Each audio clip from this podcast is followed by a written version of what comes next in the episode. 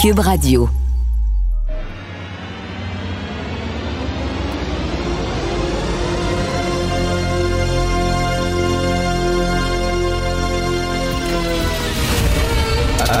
Attention, cette émission est laissée à la discrétion de l'auditeur.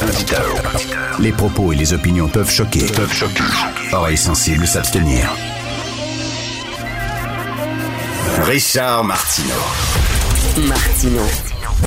Un animateur pas comme les autres. Richard Martineau. Cube Radio. Bonjour, bon mercredi. Merci d'écouter Cube Radio. Mon sacre préféré, c'est Saint-Cyboire. J'aime ça dire ça, Saint-Cyboire. Et ce matin, quand je me suis levé, oh, qui est sorti. Et qui est sorti un beau gros Saint-Cyboire, bien gras, en regardant la merde qui tombe du ciel. Je sais qu'il y a des gens qui sont contents, on va faire du ski pis ça. Euh, je déteste l'hiver. Bref, soyez extrêmement prudents. On est dedans, on est dedans jusqu'aux dents. Alors, c'est fou comment ça arrange les gens que les deux missiles qui sont tombés sur la Pologne, ça a l'air que ça viendrait des Ukrainiens. Ah, puis que ça serait un accident. Ah, parce que là, vous savez, c'est un membre de l'OTAN, la Pologne. Si les Russes ont effectivement envoyé des missiles sur la Pologne, les membres de l'OTAN sont obligés d'intervenir militairement. Ça, c'est la guerre. C'est ça, on avait peur de ça c'est la guerre. Fait que là, il a dit non, non, non, finalement, non, non, non, non, c'est pas les Russes, non, c'est, euh, les Ukrainiens. Les Ukrainiens, on dirait que ça fait. C'est peut-être ça aussi, peut-être effectivement c'est ça, mais maudit que ça fait l'affaire de tout le monde, hein? J'imagine, tu sais, le président Biden euh, qui parle à Poutine, a dit OK, c'est correct, on va dire, on va dire c'est les Ukrainiens. OK? C'est correct? On va dire c'est les Ukrainiens comme ça, euh, on- le, bordel sera pas poigné. C'est? Non, OK, je tombe pas dans la théorie du complot, mais je fais rien dire ça. Euh, on, dit tout, ce matin. Fiu! Fiu! Les guides du Canada, vous connaissez les guides du Canada, c'est comme les scouts. Les scouts, c'est pour les gars, les guides, c'est pour les filles. Chaque année, les guides du Canada, ils vendent des brownies pour faire de l'argent. Alors, c'est un scoop de CTV News. Les guides du Canada, ils vont débaptiser le brownies. Ça s'appellera plus un brownie parce que ça a l'air qu'il y a eu des plaintes et que c'est raciste. Brownies, brown, c'est brun. Le gâteau est brun. Brownies, c'est raciste. Ils vont changer de nom. C'est de la maladie mentale, ça. Il y a des gens qui broient parce que tu manges un brownies. Voici les mots qu'il ne faut plus dire. Cadeau de grec, casse-tête chinois, noir de monde, rire jaune, voir rouge, été indien, téléphone arabe, douche écossaise, auberge espagnole, c'est pas le Pérou, tête de turc, calende grecque, supplice chinois, capote anglaise, chanteau en Espagne, montagne russe, vache espagnole, file indienne, dernier des Mohicans, filet à l'anglaise, dialogue de sourds, trou normand, chinoiserie, papier d'Arménie, couple brésilienne, c'est du chinois. Chemin de Damas, histoire belge, avoir les Portugaises ensemblées, ruse de Sioux, jeune turc, bamboula, power, coupe, mohawk, roulette russe, toilette turque, parlement à l'italienne, brouette thaïlandaise, branlette espagnole, petit suisse, en perdre son latin, mystère d'Orient, bisous d'Esquimaux, French kiss, French toast, aller se faire voir chez les Grecs, art nègre, encre de Chine, baguette en l'air, broyer du noir, grippe de Hong Kong, boule chinoise, massage suédois, cheval allemand, sauna finlandais, clé anglaise, couteau suisse, pâté chinois, biscuit chinois, macédoine de légumes, aller aux îles Mukmuk, tonnerre de Brest, qu'elles sous comme un polonais, veste en Suède, pète de sœur, tête de nègre, lundi noir, nègre littéraire, liste noire, nuit blanche, avoir un blanc de mémoire, blanc manger, white trash, idée noire, marée noire, travail au noir, série noire, bête noire, humour noir, œil au beurre noir, misère noire, blouson noir, chemise noire, fondu au noir, magie noire, manger son pain noir, mouton noir, fièvre jaune, page jaune, drapeau jaune, montrer patte blanche, blanc comme neige, black russian, blanchi de toute accusation, peau rouge, mentir comme un arracheur de dents, fumer comme un pompier, cordonnier mal chaussé, juré comme un chartier, avocat du diable, fièvre de cheval, tête de cochon, lame de crocodile, froid de canard, à cheval sur les principes, front de bœuf, poule mouillée, chair de poule, poule de luxe, cacadois, Combat de coq, vache sacrée, vache maigre, travailler comme un bœuf, on n'a pas gardé les cochons ensemble, prendre le taureau par les cornes, veau d'or, tuer le veau gras, pas de quoi fouetter un chat, chienne de vie, donner un chien de sa chienne, se regarder en chien de faïence, être fait comme un rat, cheval de bataille, monter sur ses grands chevaux, tête de mule, passer du coq à l'âne, copain comme cochon, tant de cochons, cochonnerie, chaud lapin, poser un lapin, brebis galeuse dans la gueule du loup, faire l'autruche, bailler au corneille, chant du cygne, malin comme un singe, cervelle d'oiseau, bavard comme une pie, panier de crabe, fermé comme une huître, nœud de vipère, anguille sous roche, muet comme une carpe, avoir une araignée dans le plafond, vendre la peau de l'ours, avaler des couleuvres, tirer des verres du nez, drôle de pingouin, vieille picouille, vieux chameau et enculer des mouches. Voilà. C'est la liste de Martino. Le parrain de l'actualité.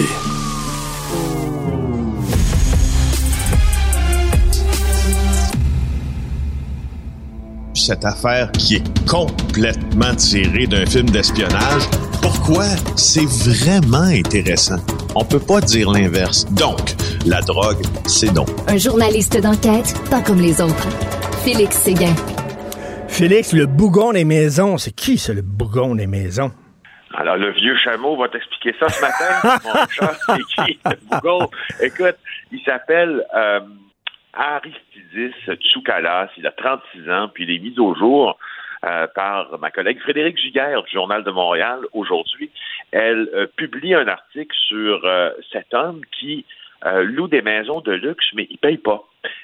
ça, c'est une chose. Mais c'est comme son mode de vie depuis plusieurs années, puis il continue à le faire sans que personne puisse faire grand-chose.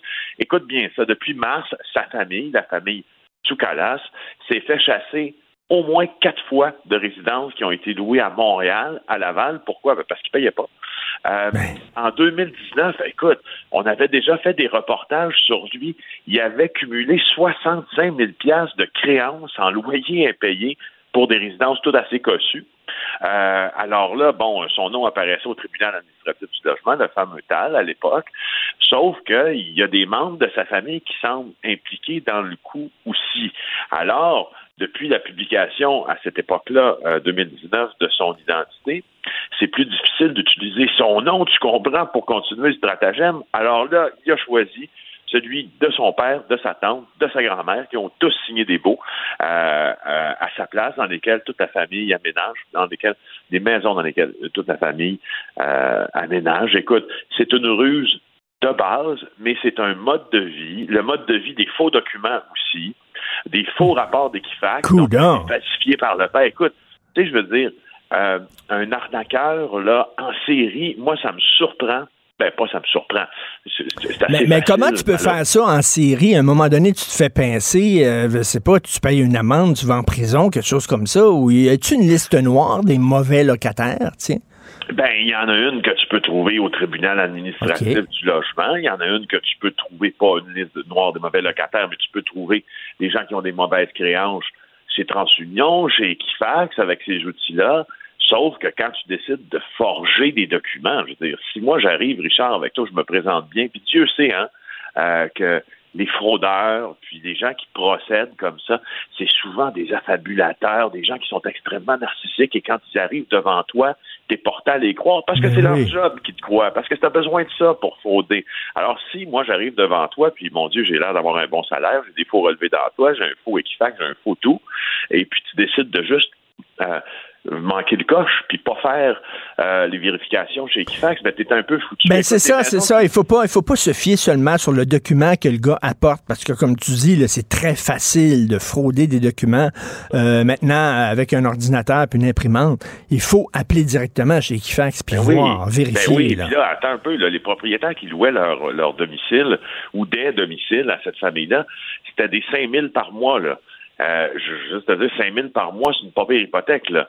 Alors, t'imagines les détrousser de ce montant-là par mois? Euh, et là, euh, ben, finalement, ils ont été comme pris en filature quand ils ont loué. Écoute, cette histoire-là, c'est quand même beaucoup de rebondissements. Rencontre ma collègue Frédéric. Fou Ils achètent, ils louent, pas ils achètent parce que les autres, ils louent, une nouvelle résidence à Laval d'un couple qui vient de se fiancer. puis le couple avait acheté la maison en se disant, ben, après notre mariage, on va y aménager, sauf que là, en attendant, il la loue sous une fausse identité. Écoute, il a usurpé l'identité d'un ancien procureur de la couronne. Alors, eux autres louent ça, Sauf que là, euh, ça commence à moins bien euh, aller parce que là, euh, on, engage les gens pour le mettre sous filature. Puis il y a plein d'excuses. T'as-tu lu les excuses qui, qui, ben met de l'avant pour pas payer? Sa femme l'a trompé, sa grand-mère est décédée, il est en rencontre avec ses avocats pour son divorce, il est en avion, de transfert bancaire peut pas se faire, il est en Ontario, il peut pas rappeler à cause de la vidéo difficile, l'homme sa comptable. Écoute. Eh, ça, c'est le genre, quand, quand il avait 8 ans, là, il remettait pas son devoir puis disait que son chien avait mangé son devoir ou sa grand-mère était morte pour la troisième fois. Là. C'est genre, il a commencé jeune, je suis convaincu.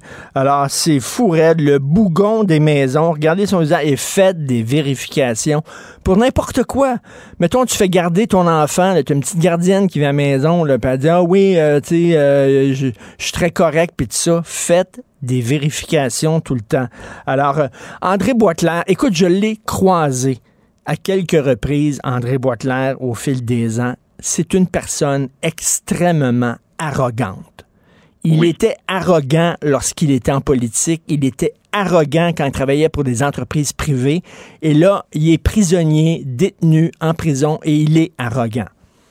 Et il est prisonnier, et, sans faire de mauvais jeu de mots, il est prisonnier de son arrogance. Je pense que c'est comme ça qu'on pourrait le déterminer, parce que la Commission québécoise des libérations conditionnelles lui a refusé euh, sa remise en liberté partielle parce qu'il a refusé lui-même de suivre une thérapie pour délinquance sexuelle. Écoute, tout le monde le dit au Parti québécois, André Boisclair est l'un des chefs l'un des chefs les plus intelligents là, en termes euh, euh, quantitatifs. Il a une intelligence énorme, ce gars-là. Sauf que quand vient le temps de traiter sa propre déviance, quand vient le temps de traiter sa propre personnalité, il ne semble pas se rendre compte de qui il est. Il est, euh, il l'a admis lui-même, c'est pour ça qu'on le dit, il est alcoolique et polytoxicomane, il est en prison parce que, justement, il a agressé mais violemment, mais violemment, des jeunes hommes gays.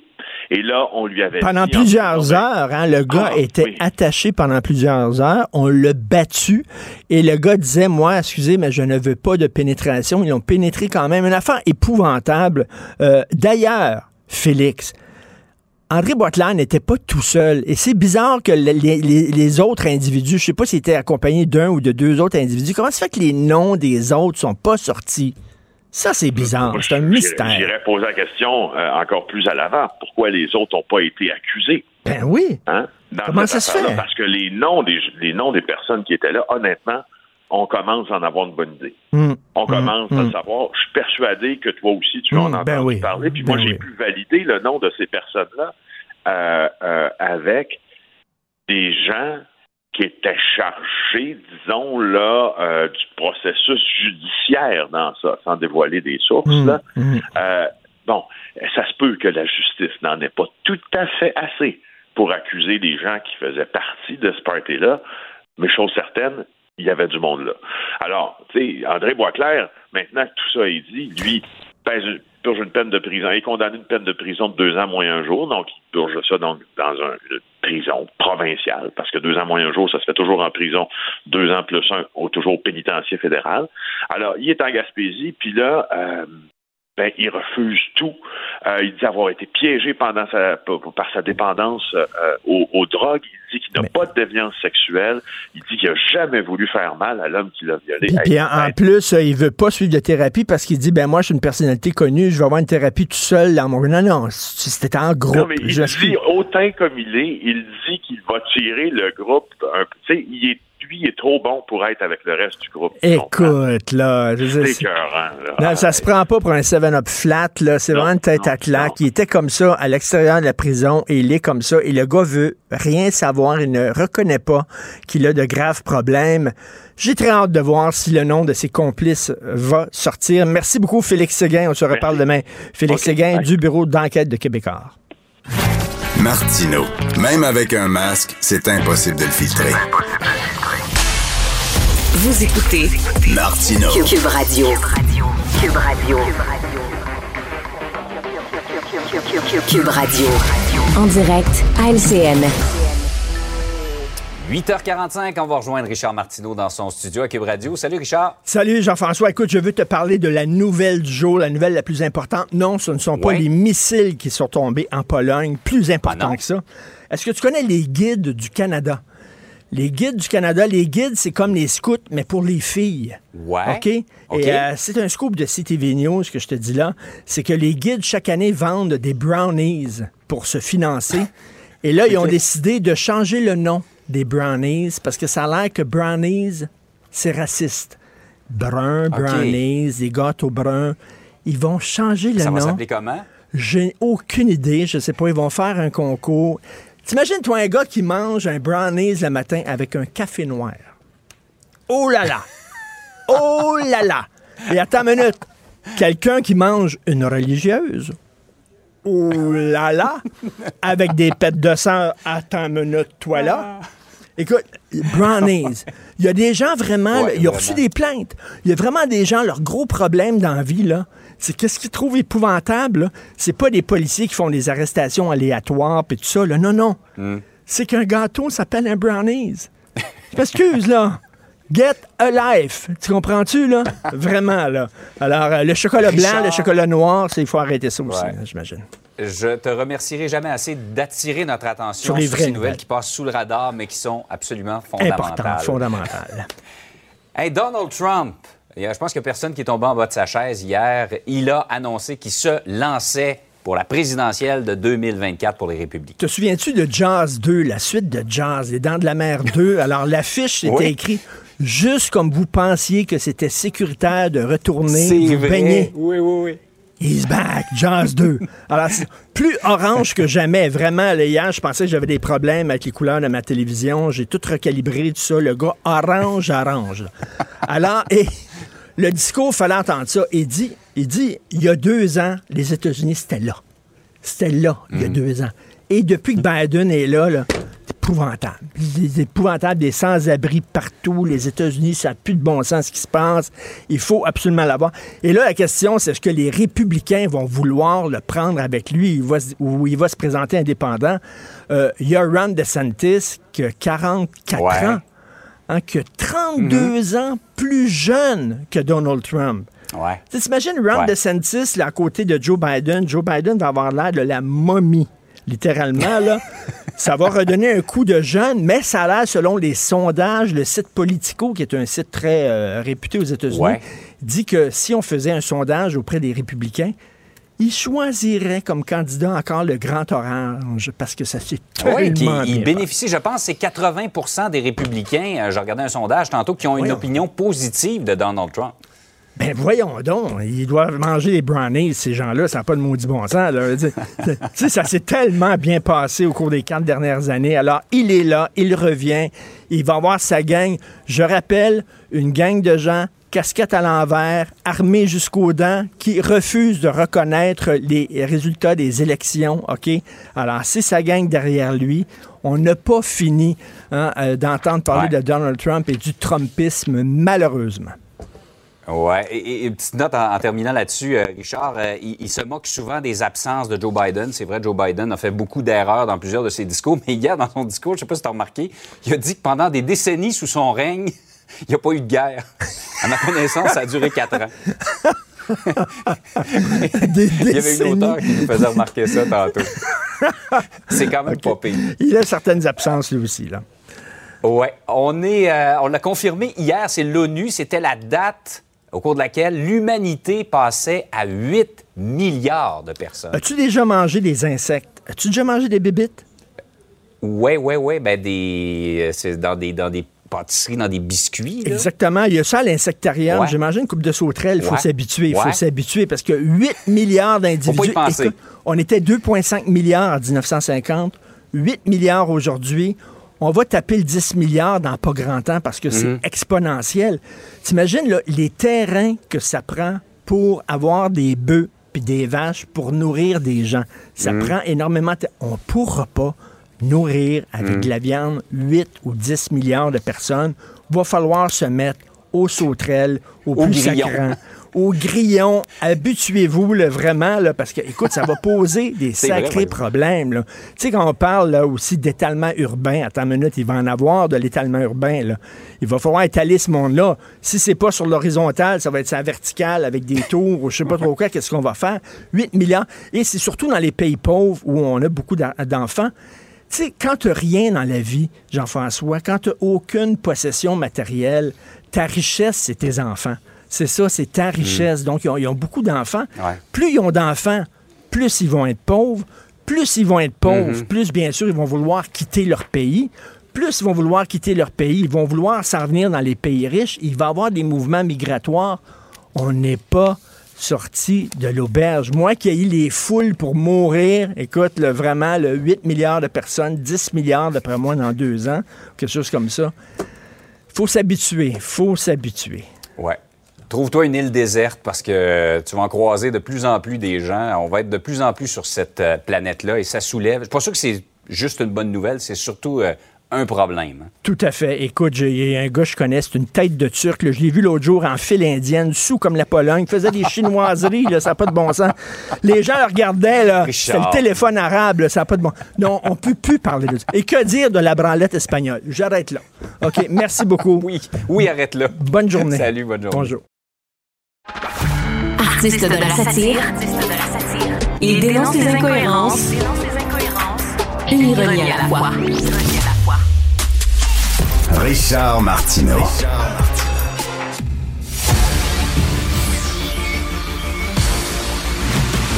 Jean-François Lisée, On va juste dire qu'on est d'accord. Thomas Mulcair. Je te donne 100% raison. La rencontre. C'est vraiment une gaffe majeure. Tu viens de changer de position. Ce qui est bon pour Pitou est bon pour Minou. La rencontre. Lisée. Mulcair.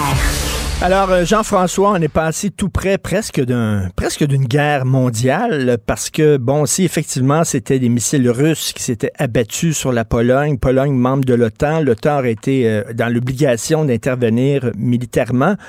Là, on dit que ce sont des missiles ukrainiens par erreur. Ça fait l'affaire de tout le monde de dire ça, hein, Jean-François? oui, absolument.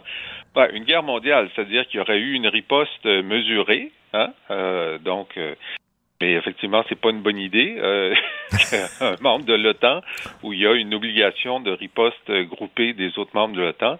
Alors oui, ça fait l'affaire de tout le monde. Est-ce que ça aurait pu être aussi euh, un missile russe qui a mal visé là euh, ça aussi, ça aurait pu être acceptable. Hier, le département d'État disait, ben vous savez, on sait que les, les Russes sont pas pas très bons dans le visou. Ils n'ont pas utilisé ce mot-là, qui est un mot, très bon mot québécois, mais c'est ça que ça voulait dire. Alors donc, il y aurait pu avoir euh, même euh, une tolérance pour l'incompétence des missiles russes, du tir de missiles.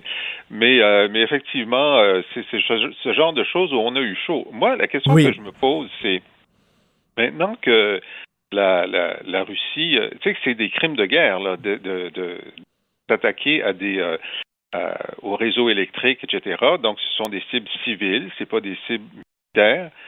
Je me demande pourquoi euh, les, les, les Ukrainiens s'organisent pas pour euh, faire sauter le,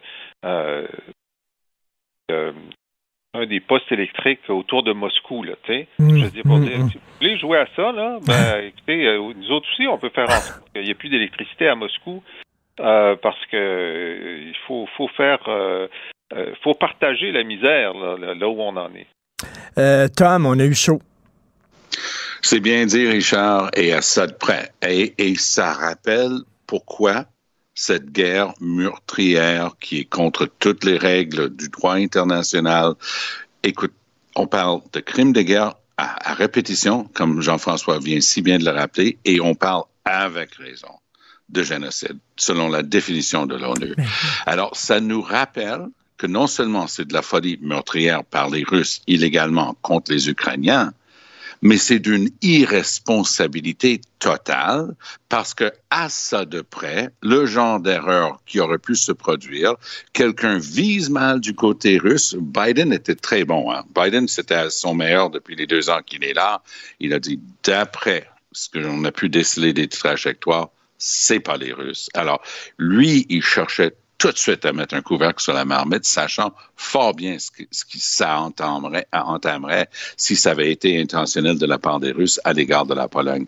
Ceci étant dit, C'est un rappel qu'il n'y a aucune manière pour l'Ukraine de gagner cette guerre, aucune manière pour la Russie de gagner cette guerre sur les termes qu'ils auraient souhaités.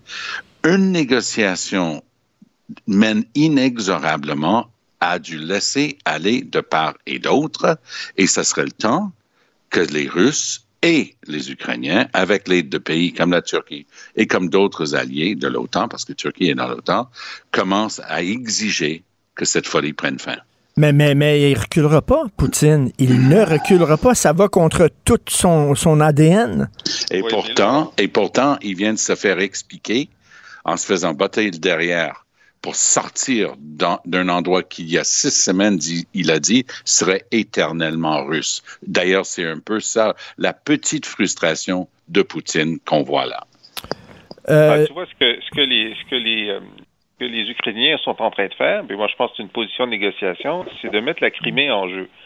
Tout le monde admet que bon, ben, la Crimée, ça va rester en Russie. Il y a des raisons historiques pour ça. Puis même si tout le monde a fait des sanctions lorsqu'ils l'ont envahi en 2014, euh, tout le monde pense que la Crimée devrait rester en Russie, mais euh, maintenant, que, que les Ukrainiens ont pris Kherson, euh, ils se mettent à faire des attaques sur la Crimée comme si ça pouvait revenir à l'Ukraine. Alors là, ça met la Russie tellement sur la défensive qu'il y a un moment où ils vont dire, ben là, on va s'asseoir et on va tout mettre à table au moins pour sauver la Crimée.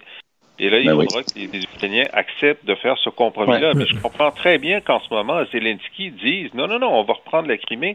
Il faut qu'ils disent ça pour pouvoir la laisser à la fin. Mais, mais, mais j'imagine déjà les théories du complot qui doivent circuler. Là, euh, Biden qui a appelé Poutine en disant on va dire, on va dire que c'est les Ukrainiens. Correct, on va dire c'est des tirs ukrainiens, comme ça, on ne sera pas impliqué dans une guerre mondiale. C'est correct? OK, Vladimir, j'imagine que ça doit circuler. Euh, euh, parlant d'appels téléphoniques, euh, Jean-François, Justin et Xi se sont parlés? Ben oui. Oui, ils se sont parlé deux fois.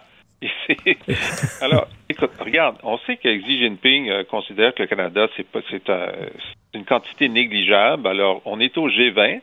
Lui, le Canada n'était pas dans son top 15 de gens qu'il voulait rencontrer. Euh, et Trudeau a fait exprès de pouvoir lui parler dans, dans, un déplacement et ensuite a coulé la conversation en disant ben je suis pas content que vous essayiez de, de, de, de des, députés. Bon, moi je pense que Trudeau a bien fait de faire ça, puis a bien fait de le faire savoir, même si ça n'aura aucun impact sur euh, la politique de, Xi Jinping au, Canada. Mais l'Oxy lui a dit euh, ben là, tu as fait couler les informations. Je suis pas content. Ben, t'es pas content. Deal with it. Tu sais, je veux ben dire, c'est tout. Qu'est-ce que tu en penses, euh, Tom? Ben, il y, avait un petit bout de plus parce que Trudeau n'est jamais à court de leçons de morale pour les autres. Et il était en train d'expliquer que c'était, c'était comme Jean-François dit, normal qu'il fasse ça parce qu'il essayait d'avoir des conversations. Et G a répondu, ben, à ce moment-là, il faut créer des conditions où on puisse se faire confiance, euh, tout en se rappelant que le petit nom de M. Trudeau pour les Chinois, c'est Petite Patate. Euh, parce que patate, c'était le nom de son père, euh, parce que ça ressemblait au mot, au mot mandarin chinois, donc pour pomme de terre. Et donc, Trudeau a toujours été Little Potato, petite patate. et depuis le début, Trudeau est allé dans une première rencontre avec les Chinois peu après son élection en 2015 c'est son maître à penser, Gerald Butts, qui a pris le crachoir, qui a contrôlé la réunion. C'était au vu et au su de tout le monde. Et c'était gênant pour Trudeau, qui est retourné une autre fois. Et cette fois-là, il s'est fait retourner avec une, donner une, une volée de bois vert par les Chinois. Les journalistes canadiens ont été rudoyés. Trudeau a été insulté et une partie de ça, c'est que la Chine a invité le gouverneur général David Johnson pour une hmm. importante tournée en Chine. Moi, j'y étais. J'étais chanceux de souper à table avec euh, Xi Jinping et je pense que l'histoire du Canada vis-à-vis -vis de la Chine, Trudeau essaie de se montrer tough de se tasser, mais on sait que le Canada ne s'est jamais réveillé à la réalité de la Chine. Et oui, on est un joueur tout à fait mineur sur l'échiquier mondial et on apparaît à peine sur l'écran de radar de la Chine. Et Trudeau, depuis le début, pensait qu'il pouvait jouer dans la Ligue des grands. Son père était un des premiers chefs de, gouvernements occidentaux à avoir été en Chine à l'époque de Mao Zedong et l'ouverture. Et Trudeau pensait peut-être suivre dans ce sillon, mais honnêtement, c'était peine perdue. Euh, parlant de politique internationale, he's back. Euh, Jean-François, souviens-toi du tagline, là, la, la, ligne euh, de, de Jaws 2, Les Dents de la Mer numéro 2, c'était Oui. Just when you thought it was safe to return to the water. C'était ça. Le requin est revenu. Alors, qu'est-ce que t'en penses, Jean-François? ouais, je l'ai écouté hier soir et puis euh, j'ai trouvé qu'il était très calme. Il a lu son texte. Il n'a pas beaucoup sorti de son texte. Ce qui est intéressant, c'est que même quand il y a un texte, il y a plein de mensonges dans le texte. Alors ça, c'est pas, pas, pas, juste de sa faute. Par exemple, il a dit que le réchauffement climatique n'arriverait pas avant deux ou trois cents ans. Ça, c'est une maudite bonne nouvelle. sais. Le reste de la planète pense que ça a déjà commencé, mais lui, il dit non, non, non c'est dans deux ou trois cents ans. Bon, cela dit, euh, cela dit, euh, écoute, la, la, réalité politique, c'est que euh, même si, bon, il y a des sondages là qui montrent que parmi les électeurs républicains, euh, Trump est à égalité avec euh, le gouverneur de Floride, Ron DeSantis, mais c'est pas comme ça que ça va se passer dans la, non, la primaire pour l'investiture. Dans la première pour l'investiture, il va y avoir deux, trois ou quatre candidats. Et à partir du moment où il y en a plus que trois, il y en a plus que deux, c'est-à-dire trois ou quatre, euh, la dynamique des primaires et la prédominance des électeurs trumpistes au sein de la primaire vont faire en sorte que c'est lui qui va avoir l'investiture. Il n'y a pas grande, euh, il y a pas grand suspense qu'il va avoir l'investiture euh, républicaine. Ah oui, tu Ensuite, penses. Est-ce que, est c'est mathématiquement là, à moins d'un désastre, c'est ça qui va se passer. Et ensuite, est-ce que Liz Cheney va se présenter comme conservatrice indépendante? Euh, donc, c'est vraiment pas sûr qu'il va gagner l'élection de 2024. Parce que Mais, aussi, ça dépend aussi à qui envoie euh, les démocrates. Est-ce qu'ils vont encore envoyer Joe Biden ou alors ils vont essayer d'avoir quelqu'un d'un petit peu plus vigoureux? Mettons. Oh, moi, je pense que c'est fini pour Biden. Là. Ah oui. Il faut se rendre à cette évidence-là. Je pense que lui, il le sait pertinemment bien. Puis je renvoie au terme qu'il utilisait lui-même lorsqu'il cherchait à devenir le candidat démocrate. Les gens disaient, mais tu pourrais jamais faire huit ans. Il dit, ben, tout chaque chose dans son temps. Moi, je me présente comme le président de transition. Donc, vers une autre génération de démocrates. Donc, c'était pas une promesse, mais c'était une manière de dire non, c'est évident que je pourrais pas faire huit ans il va avoir du mal à finir ces deux dernières années-là. Il, il, lui arrive de oui. se perdre complètement dans, dans, ses discours, mais par moments, comme hier, il brille. Il était d'une clarté parfaite pour l'occasion. Peut-être justement, il a une, une kick d'adrénaline quand il sait quelque chose de très sérieux. Puis ça se voit aussi, l'expérience compte. Hein? C'est cette manière de dire non, j'embarque pas dans le cycle des nouvelles. Moi, je suis chef de l'état-major des États-Unis, la plus puissante force militaire au monde, et je ne vais pas déconner, je vais utiliser mes 50 ans d'expérience pour calmer le jeu et pas pour ajouter une autre bûche euh, sur le, le brasier. Ça prend ça aussi des fois.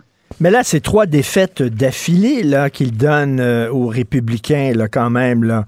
Euh, trois défaites d'affilée, ça l'affaiblit pas ça, Jean-François? Ouais il est affaibli, mais il n'est pas mort, tu sais. Il est quand même pas mort. Puis il, a, il, il est pas mort, mais il n'est pas fort. énorme aura à l'intérieur de, de, la base militante des Républicains. C'est pour ça que c'est un genre de c'est un genre de de, de vortex euh, parallèle à, à, la vie politique. C'est vrai que puis, puis, même quand on regarde les républicains qui ont pris de la distance par rapport à lui depuis euh, l'échec euh, de, de, la semaine dernière de l'élection, il n'y a pas beaucoup de nouvelles têtes. C'est toutes les anciennes têtes qui déjà étaient sceptiques par rapport à lui qui est sorti. Il n'y a pas des gens qui euh, s'étaient ralliés à lui, qui se sont mis à le critiquer. Alors donc, dans la dynamique de la, de, de, de la primaire euh, pour l'investiture républicaine, euh, on va avoir le même, le même retour de, des gens qui pilent sur leur orgueil en disant ben, c'est lui qui va gagner. Et, et, et, Tom, pour les démocrates, est-ce que tu penses que les Américains seraient prêts pour une candidature de euh, Buttigieg, qui est gay, qui est ouvertement homosexuel pour représenter les démocrates? Penses-tu que les Américains seraient prêts pour ça? Moi, j'entends les démocrates dire la même chose que j'ai entendu les libéraux ici au Québec me dire, Richard, avant que, avant les élections, en parlant de Dominique Anglade, des bien-pensants libéraux, des libéraux avec un L majuscule et un L minuscule, des gens qui avaient les droits de la personne tatoués sur le cœur et je, je, les cite à plusieurs reprises de plusieurs personnes dans des conversations différentes, c'était toujours pareil. C'est moi, ça me dérange pas. Voulant dire que donc moi je suis noble, c'est pas le genre de choses qui, qui affectent parce que mes valeurs sont telles. Mais je suis pas sûr que les Québécois sont prêts pour une femme noire comme chef. Donc, comme si eux, ils n'étaient pas des Québécois, les Québécois, Ben oui. c'était des, des gens qui pensaient pas comme eux. Moi, j'ai l'impression qu'on va avoir beaucoup la même chose avec les démocrates américains. Ils vont dire, ah, vous savez, hein, moi, mon, mon cousin, il est gay, hein. Euh, puis bon, euh, c'est c'est certainement pas le, le genre de choses qui me dérange. Ouais. Et, et- et parce que c'est toujours la chose. Tu sais, ça ne me dérange pas. On, on référait à une femme qui s'appelait Dominique. C'est pas le genre de choses voulant dire euh, Buttigieg. Mais moi, j'ai l'impression que les démocrates, euh, bien pensants, vont exprimer ça publiquement, euh, mais en privé, ils vont voter pour quelqu'un d'autre. Ça, c'est ce que je pense. Est-ce qu'on continue à parler de la, la saga du Parti libéral du Québec, euh, Jean-François? J'aimerais autant pas.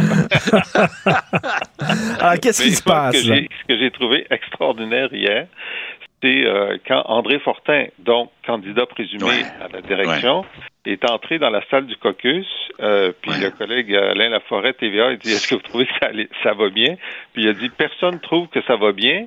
Euh, Qu'est-ce qu'il faudrait faire? Ben, c'est Marc Tanguay qui, qui, qui ça. va répondre à vos questions. Comme ça. tu sais, il a voulu être chef intérimaire, ben c'est lui. Tu sais, C'est il a ça. pas dit j'ai confiance que Marc Tanguay va régler ça. Il a plutôt Non, non, laissé non, non. entendre que ça va tellement mal, puis ça- il a mis ça sur, sur le sur le perron de Tanguay. Alors, ça montre ce que Tom et moi on disait la semaine dernière. Le fait que Tanguay soit à la fois chef intérimaire et Ça potentiel candidat, c'est intenable. C'est ce genre de tension avec fait. les candidats potentiels. On va voir Tout ça fait. tout le temps. Non, tout à fait. Et euh, c'est intéressant parce que, bon, c'est vrai que bon, Jean-François et moi et toi, Richard, on était en- bien en avance, mais même aujourd'hui dans la presse, on voit des têtes d'affiches en train de dire mais c'est pas possible, de chef intérimaire, puis éventuellement peut-être candidat à la chefferie. C'est vrai que c'était tellement saugrenu. Le parti, bon, le nouveau président a expliqué ça, puis tu disais, OK, mais vous êtes là quand même pour réfléchir à tout ça. Est-ce que c'est vrai que vous allez permettre ça? Parce que c'est impossible de décoder s'il est en train de faire ça pour lui-même ou pour les biens de la cause. Et le, le bout qui, qui m'étonne le plus, c'est que personne ne réalise qu'avec tout ce cafouillage-là, Marc Tanguay, de toute façon, il est disqualifié pour être chef permanent. Il, s'est montré. Écoute, moi, on mettrait tous les torts qu'on veut sur France Benjamin, sur Marie-Claude machin, euh, Nichols et ainsi de suite. Mais à un moment donné, il est allé voir Nichols avec une proposition qui, c'est vrai qu'une fois qu'il l'a expliqué, Benjamin apparemment a dit non, euh, rien du tout au caucus, puis il est allé parler avec une journaliste. Mais au-delà de ça, il est allé la voir, puis apparemment, il n'avait pas clairé ça avec Benjamin avant d'offrir 50-50. Oh, euh, par ailleurs, si ça vous tente de rire, si vous ne l'avez pas encore vu, Chapelot aujourd'hui avec euh, Benjamin puis Nichols, c'est pour les archives. hein. C'est absolument extraordinaire. Mais moi, à chaque fois que je vois des gens du Parti libéral, j'ai dans la tête la, la musique de Benny Hill. Oui, oui, tout à fait. C'est exactement ça. C'est vraiment du théâtre d'été. Merci beaucoup à vous Salut. deux. Merci. Alors, euh, si vous voulez lire les commentaires de Jean-François Lisée sur l'actualité ou écouter son excellent balado auquel je suis abonné, il commente l'actualité, il revient sur les grandes dates de l'histoire du Québec avec son humour euh, légendaire. Allez sur la boîte Joignez-vous à la discussion. Appelez ou textez le 187 Cube Radio. 1877 827 2346. On est passé proche. Mon fils de 14 ans hier était très inquiet. Est-ce que vous avez vu ce qui s'est passé en Pologne, maman puis papa? Il va-t-il avoir une guerre et tout ça? Il a fallu le calmer. Il était très inquiet. On est passé proche. On va parler avec M. Rémi Landry, lieutenant-colonel à la retraite, professeur associé à l'Université de Sherbrooke. Bonjour, M. Landry. Bonjour, M. Martineau. Si jamais, si jamais, faisons de la politique fiction, si jamais c'était effectivement des missiles russes qui s'étaient abattus sur la Pologne, quelles auraient été les suites de ça, M. Landry? Ben, je, prends, que la première chose qu'il aurait fallu faire, c'est réunir euh, les membres du G7 selon euh, le règlement 4 pour essayer de, de comprendre exactement la nature euh, de ce missile-là. Est-ce que c'était accidentel? Est-ce que c'était délibéré?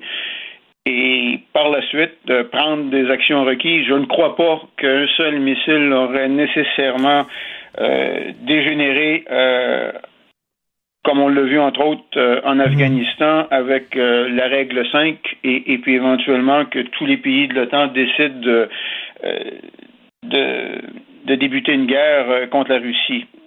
Et puis on peut le voir actuellement qu'il y a énormément de prudence de la part de l'OTAN mhm. avant de prendre une décision. Ce qu'on cherche plutôt à faire, c'est d'essayer de comprendre ce qui s'est passé.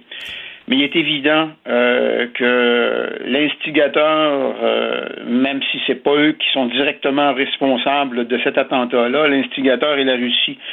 Euh, on sait qu'hier, il y a eu un peu plus d'une centaine de missiles qui ont, encore une fois, qui ont ciblé les infrastructures énergétiques sur l'ensemble du territoire. Et puis, quelques-uns de ces missiles-là étaient très près, ont été tirés dans la direction de la ville de, de qui est tout près de la frontière polonaise. Euh, et, puis moi, depuis le début, je me dis que ça me surprend énormément qu'il n'y ait pas eu d'autres euh, incidents de ce genre-là euh, qui se soient produits avant. naturellement, l'Ukraine est en droit de se protéger.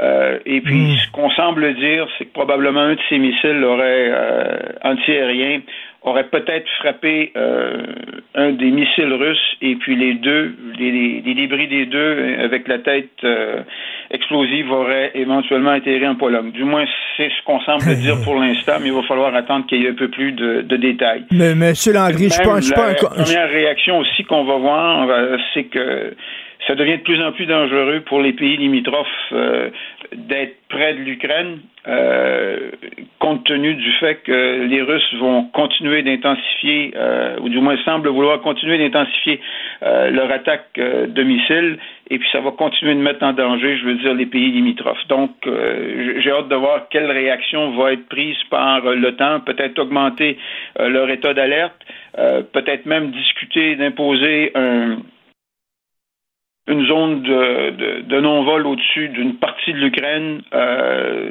mais définitivement aussi continuer d'augmenter leur aide euh, en missiles antiaériens pour l'Ukraine.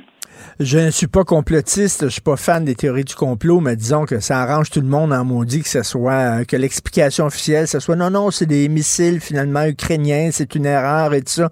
Tout le monde fait fiou. ça arrange tout le monde. Ben, euh, peut-être que oui, que ça l'arrange tout le monde, mais en même temps, moi, ce que je me dis depuis le début, comme je, l'ai mentionné, ça me surprend qu'un tel incident ne se soit pas déjà mmh, produit. Mmh.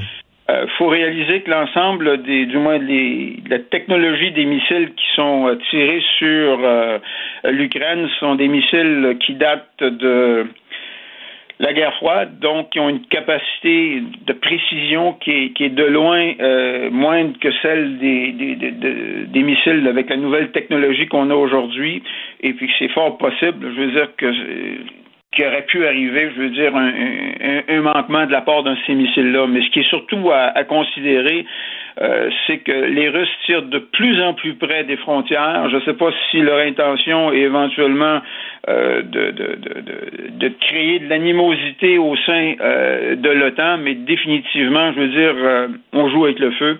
Et, et puis, euh, dans les mesures que l'OTAN pourrait prendre, comme je mentionnais, c'est définitivement augmenter leur taux d'alerte augmenter le nombre de troupes déjà euh, présentes euh, sur, dans les pays limitrophes, Baltes et la Pologne, et, et, puis peut-être même commencer à considérer euh, d'imposer un, une zone de non-vol pour les Russes sur une certaine espace ukrainienne de façon à, limiter et puis à éviter ce, ce, type d'incident ou d'accident. Ben, Mais définitivement, euh, l'OTAN va, va, va, prendre une décision, va s'entendre sur une, une, une, action à prendre. Parce que je crois que c'est le premier incident de peut-être de ce qui pourrait être de d'autres incidents de ce type-là. Euh, Monsieur Landry, comme vous le dites, c'est étonnant que ça ne soit pas produit avant. Et euh, il y a des risques que ça se reproduise. Comme vous le dites, c'est très dangereux pour les pays limitrophes. Ça montre à quel point cette guerre, à un moment donné, faut que ça arrête, là faut que ça arrête. Il va y avoir des débordements et tout ça. Est-ce que c'est possible de, d'obliger euh, les, les deux belligérants à s'asseoir et à négocier? Je ne sais pas si on peut réellement en arriver là si euh, un des deux ne veut pas nécessairement négocier ou un hmm. des deux ne reconnaît pas sa faute au départ. Euh, il faut reconnaître qu'hier, lors du G20, il y a tout de même un, un constat qui a été fait qui est assez euh, dur pour euh, la Russie, où l'ensemble du G20 a tout de même euh, laissé sous-entendre, envoyer un message pour dire que la crise économique mondiale actuellement, je veux dire, était grandement due à l'attaque russe sur le territoire souverain ukrainien. Donc, pour moi, je veux dire, si on veut être équitable, si on veut s'assurer qu'il n'y ait plus de problèmes dans le futur, il va définitivement falloir que la Russie se retire je peux comprendre euh, les Ukrainiens. Euh, c'est facile pour nous de dire bon ben tout ce que les Ukrainiens ont à faire, c'est tout simplement commencer des, des, discussions de paix et puis de dire aux Russes ben ce que vous avez capturé, vous le gardez et puis euh, on, on, va arrêter le conflit.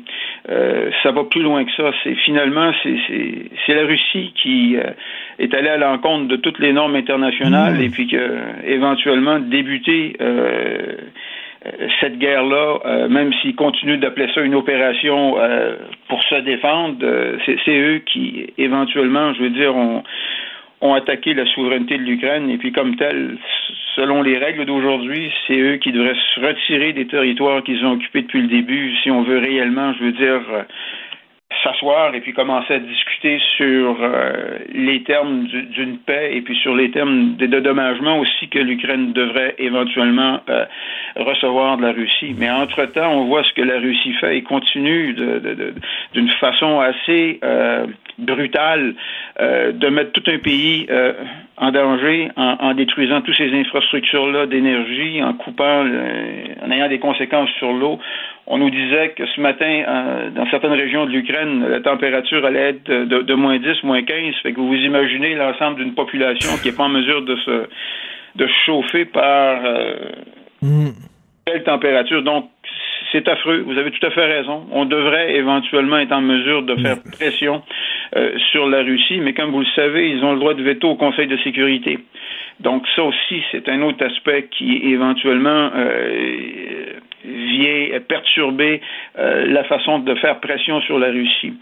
Euh, ce qui est intéressant de voir, c'est qu'il semble que la Chine et l'Inde, lors du G20 hier, aient accepté ce, ce ce constat de la fin du, du, G20, mettant en cause euh, les actions euh, illégales de la Russie euh, en Ukraine et puis accusant les Russes aussi d'être indirectement responsables de la crise économique mondiale actuelle. Euh, là, c'est que l'Ukraine n'a absolument aucune raison euh, de déposer les armes parce qu'ils vont de victoire en victoire. Ils reprennent des villes qui étaient sous le joug de l'armée russe. Donc, pourquoi ils arrêteraient? Et de l'autre côté, ben, il y a un homme qui ne veut pas retourner chez lui la queue entre les deux jambes, comme on dit. Il y a toutes sortes de rumeurs concernant aussi sa santé. Euh, il n'y a rien à perdre. Il joue le tout pour le tout. On voit pas le bout. Et comme vous dites, la Russie a un droit de veto au Conseil de sécurité. Donc la Russie, finalement, est juge et partie. Est-ce que, là, on parle pour parler, là, mais est-ce que lorsqu'un pays est impliqué dans une guerre, ne devrait pas perdre son droit de veto, c'est-à-dire que c'est les autres pays qui vont prendre, qui vont voter, mais le pays qui est lui-même impliqué dans une guerre, comment ça, il pourrait mettre un droit de veto et bloquer le Conseil de sécurité? C'est quelque chose qui existe depuis le début euh, de la Charte des Nations Unies. Euh, toutes les grandes puissances s'en sont servies euh, à divers moments pour faire la promotion de leurs propres intérêts nationaux. Et puis présentement, ben, il semble que la Russie, plus que jamais, en abuse grandement vous avez tout à fait raison. Euh, j'ai toujours cru que la Charte des Nations Unies était assez claire à l'effet que lorsqu'un pays est directement impliqué dans un conflit, qui devrait s'abstenir euh, de prendre part aux discussions. Mais les antécédents sont que tous les grandes puissances l'ont fait à venir jusqu'à date, en incluant euh, entre autres euh, les États-Unis euh, et, puis les autres euh, grandes puissances européennes, entre autres.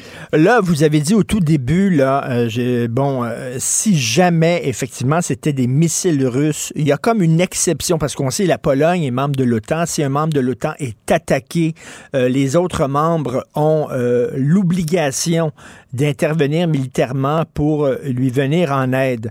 Mais vous dites qu'il y a des exceptions, c'est-à-dire que si c'est une erreur, si c'est un accident euh, on n'a pas besoin d'intercepter, d'intervenir militairement, c'est ça? On avait prévu des exceptions en cas d'accident. Oui, oui ben c'est normal aussi. Je veux dire, on n'est pas pour déclarer une guerre suite euh, à un accident euh, lorsqu'on on est en mesure de confirmer, de valider qu'il s'agit bel et bien d'un accident. Ce serait tout simplement, je veux dire, inapproprié de, s'engager dans un conflit mondial suite à un accident. Donc, c'est d'ailleurs pour ça, je veux dire, que la, règle 4 euh, de, l'OTAN euh, permet à ce moment-là au pays qui croit que sa sécurité a été menacée au sein de, l'OTAN de réunir les autres et puis d'être en mesure de, discuter, de démontrer et, puis d'avoir des équipes euh, pas juste nationales, mais des équipes de l'OTAN pour euh, être capable de valider les faits, d'aller sur le terrain et, puis de chercher à comprendre ce qui s'est passé, tout en étant en mesure aussi d'être en contact avec euh, le pays qui euh, serait la cause de cet incident-là. Mm. je crois que c'est tout à fait judicieux, c'est tout à fait approprié avant d'engager, de, je veux dire, l'ensemble des, des forces de l'OTAN pour faire face euh, ou déclarer la guerre euh, au, pays qui aurait causé cet incident-là. Donc, il s'agira de voir, mais pour l'instant, je ne crois pas euh, que ce soit un acte délibéré de guerre. C'est un accident, mais c'est un accident qui directement a été provoqué par une action illégale de la Russie en éventuellement envahissant euh, la, souveraineté de l'Ukraine. Et puis on sait que depuis quelque temps, les missiles tombent de plus en plus près de la frontière euh, de la Pologne. Ça, c'est définitivement des actes euh, délibérés de la Russie. Donc, qu'est-ce qu'on fait pour se protéger, pour limiter ces incidents-là? comme je mentionnais, ce sera de voir exactement le, cheminement que l'OTAN fera, mais définitivement, il va y avoir des réactions euh, de l'OTAN. Peut-être pas des réactions armées, mais définitivement des réactions qui vont chercher à dissuader euh, la Russie de continuer de faire ça. Puis peut-être aussi qu'on va euh, augmenter euh, la livraison euh, d'armes antiaériens euh, plus modernes. Parce qu'on semble laisser sous-entendre aussi que le missile antiaérien qui aurait éventuellement causé cet incident-là en Pologne serait aussi de la génération de la guerre froide, donc un peu moins de, de précision, même si ces missiles-là antiaériens S-303, là, qu'on semble dire que c'était, ont une capacité d'atteindre des cibles jusqu'à 90 000, euh, distance à 90 000, donc un peu plus de 120 euh, kilomètres. Euh, donc, on, verra là. oui, on aimerait, en tout cas, on aimerait savoir. Ça va se reproduire encore parce que j'ai l'impression que les Russes vont continuer d'envoyer ce type de missiles-là tout près de la frontière polonaise ou peut-être la, la, frontière de, de, certains pays baltes. Là. On aimerait ça avoir une boule de cristal et savoir comment ça va finir tout ça. Merci beaucoup, M. Rémi Landry, lieutenant-colonel à la retraite et professeur associé à l'Université de Sherbrooke. Toujours un plaisir de vous parler. Merci. C'est moi qui vous remercie, mais ce qu'on peut dire aussi en concluant, c'est que c'est évident que les choses continuent de s'aggraver, tant pour la population ukrainienne que pour la sécurité de toute euh, cette région-là. Merci. Ben, malheureusement. Au revoir. Richard Martineau. Plongé dans l'actualité avec des observateurs qui pensent à contre-courant. Je voulais vous parler d'un projet que j'ai. Ah oui? Ouais. Oui, c'est super intéressant, là, vraiment. Mais ça peut être aussi un peu dérangeant. Ah? Je sors une collection de vibrateurs avec séduction. Vraiment? Oui, vraiment, vraiment. Caroline Néron euh, a annoncé hier la création d'une gamme de vibrateurs, des vibrateurs signés. Caroline Néron. On connaissait les designers jeans dans les années 80. Il y avait les jeans Oscar de la Renta et tout ça. Alors là, c'est les, vibrateurs signés. On va en parler, tiens, il neige dehors, il fait froid, c'est début de l'hiver. On va parler de cul. Ça va, va changer les idées avec Mélissa, coordonnatrice pour les démonstrations à domicile chez Eras et compagnie. Bonjour, Mélissa. Allô, M. Martineau. Bonjour. Ça me fait toujours rire les filles qui parlent librement de leur vibromasseur. Euh, on sait que pour les gars, il y a comme des, des vagins en caoutchouc qu'on peut transporter avec nous et on a l'impression que ça nous fait un blowjob. Les gars parlent pas de ça en disant Ah ouais, moi j'ai le vagin, euh, j'ai le vagin, euh, machin truc, t'as dit qu'il fonctionne en tabarnouche, il fonctionne. Mais les filles parlent de leur vibromasseur sans aucun problème. Oui, en effet, c'est encore tabou chez l'homme. Ben oui. Malheureusement, en fait, autant pour les euh, masturbateurs que les jouets prostatiques. Et pourtant, c'est de plus en plus populaire. On voit de plus en plus d'hommes, en fait, venir chez nous euh, et même dans les démonstrations euh, à domicile. euh, parce que souvent, les hommes ont la première tendance à dire Ah, moi, j'ai pas besoin de ça, j'ai ma blonde, ça fait la job. Mais oui, euh, en effet, vous avez votre conjointe et c'est jamais pour la remplacer le partenaire ou la partenaire. Euh, c'est vraiment, en fait, pour venir changer les sensations. Donc, changer la routine, faire quelque chose de différent. Donc, c'est vraiment pour ça, là, les masturbateurs. Les masturbateurs, c'est ça. La masturbation féminine, c'est bien, c'est de l'épanouissement. La femme parle à son vibromasseur, mais il n'y a jamais un gars qui va dire devant du monde Hey, J'avais un gant de crin hier, puis je me suis branlé pendant 10 minutes. M'a dit c'était le fun en tabarnouche. non, c'est ça, c'est tout le temps un peu, euh, un peu dans le, le la, la, la jokerie, la drôlerie, euh, quand Oui. que les hommes parlent entre eux. euh, je sais pas pourquoi, pourtant, euh, ça dev- En fait, c'est ça. J'en ai aucune idée pourquoi c'est encore tabou. Euh, on dirait qu'ils n'ont pas le droit, ou la pornographie, ou c'est, ils ont pas pas pu euh, avoir quelqu'un pour euh, pour se masturber, donc il faut qu'ils fassent eux autres mêmes, puis c'est gênant peut-être, je sais pas. Y a-t-il des vibrateurs pour, pour hommes? Je sais que des gars, moi, je vous dis, moi, c'est une porte de sortie. Il n'y a rien qui approche de ça. Même pas un doigt, rien qui rentre là. Mais bon, il y y a des gars qui aiment bien ça, les massages de prostate, comme on dit. Oui, en fait, la stimulation prostatique, c'est euh, la stimulation euh, au niveau euh, de la prostate et c'est euh, comparatif au point G de la femme. Ah oui. Euh, donc, ça vient, oui, ça vient euh, gonfler, ça vient créer l'orgasme beaucoup plus puissant chez l'homme. Euh, donc, il y a des jouets qui sont courbés exprès pour ça. Euh, si je pense justement au Zeppelin, lui, euh, chez Ross et compagnie, il gonfle au niveau anal. Il va venir, euh, il est courbé et il va venir vibrer aussi. Et il y a même une manette à distance. Donc, on peut jouer avec notre partenaire à distance euh, au niveau de la prostate. Donc, en faisant une fellation, pas besoin d'aller mettre nos doigts au niveau de la femme, pas besoin non plus euh, d'aller changer les, les boutons manuellement et les forces, les vibrations.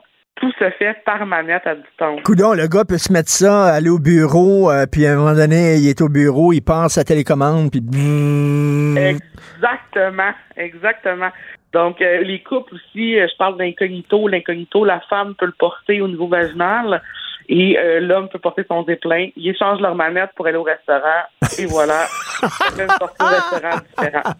Bon, alors, un vibrateur signé, un vibrateur Caroline Néron, on va faire ça pour les boutiques séduction.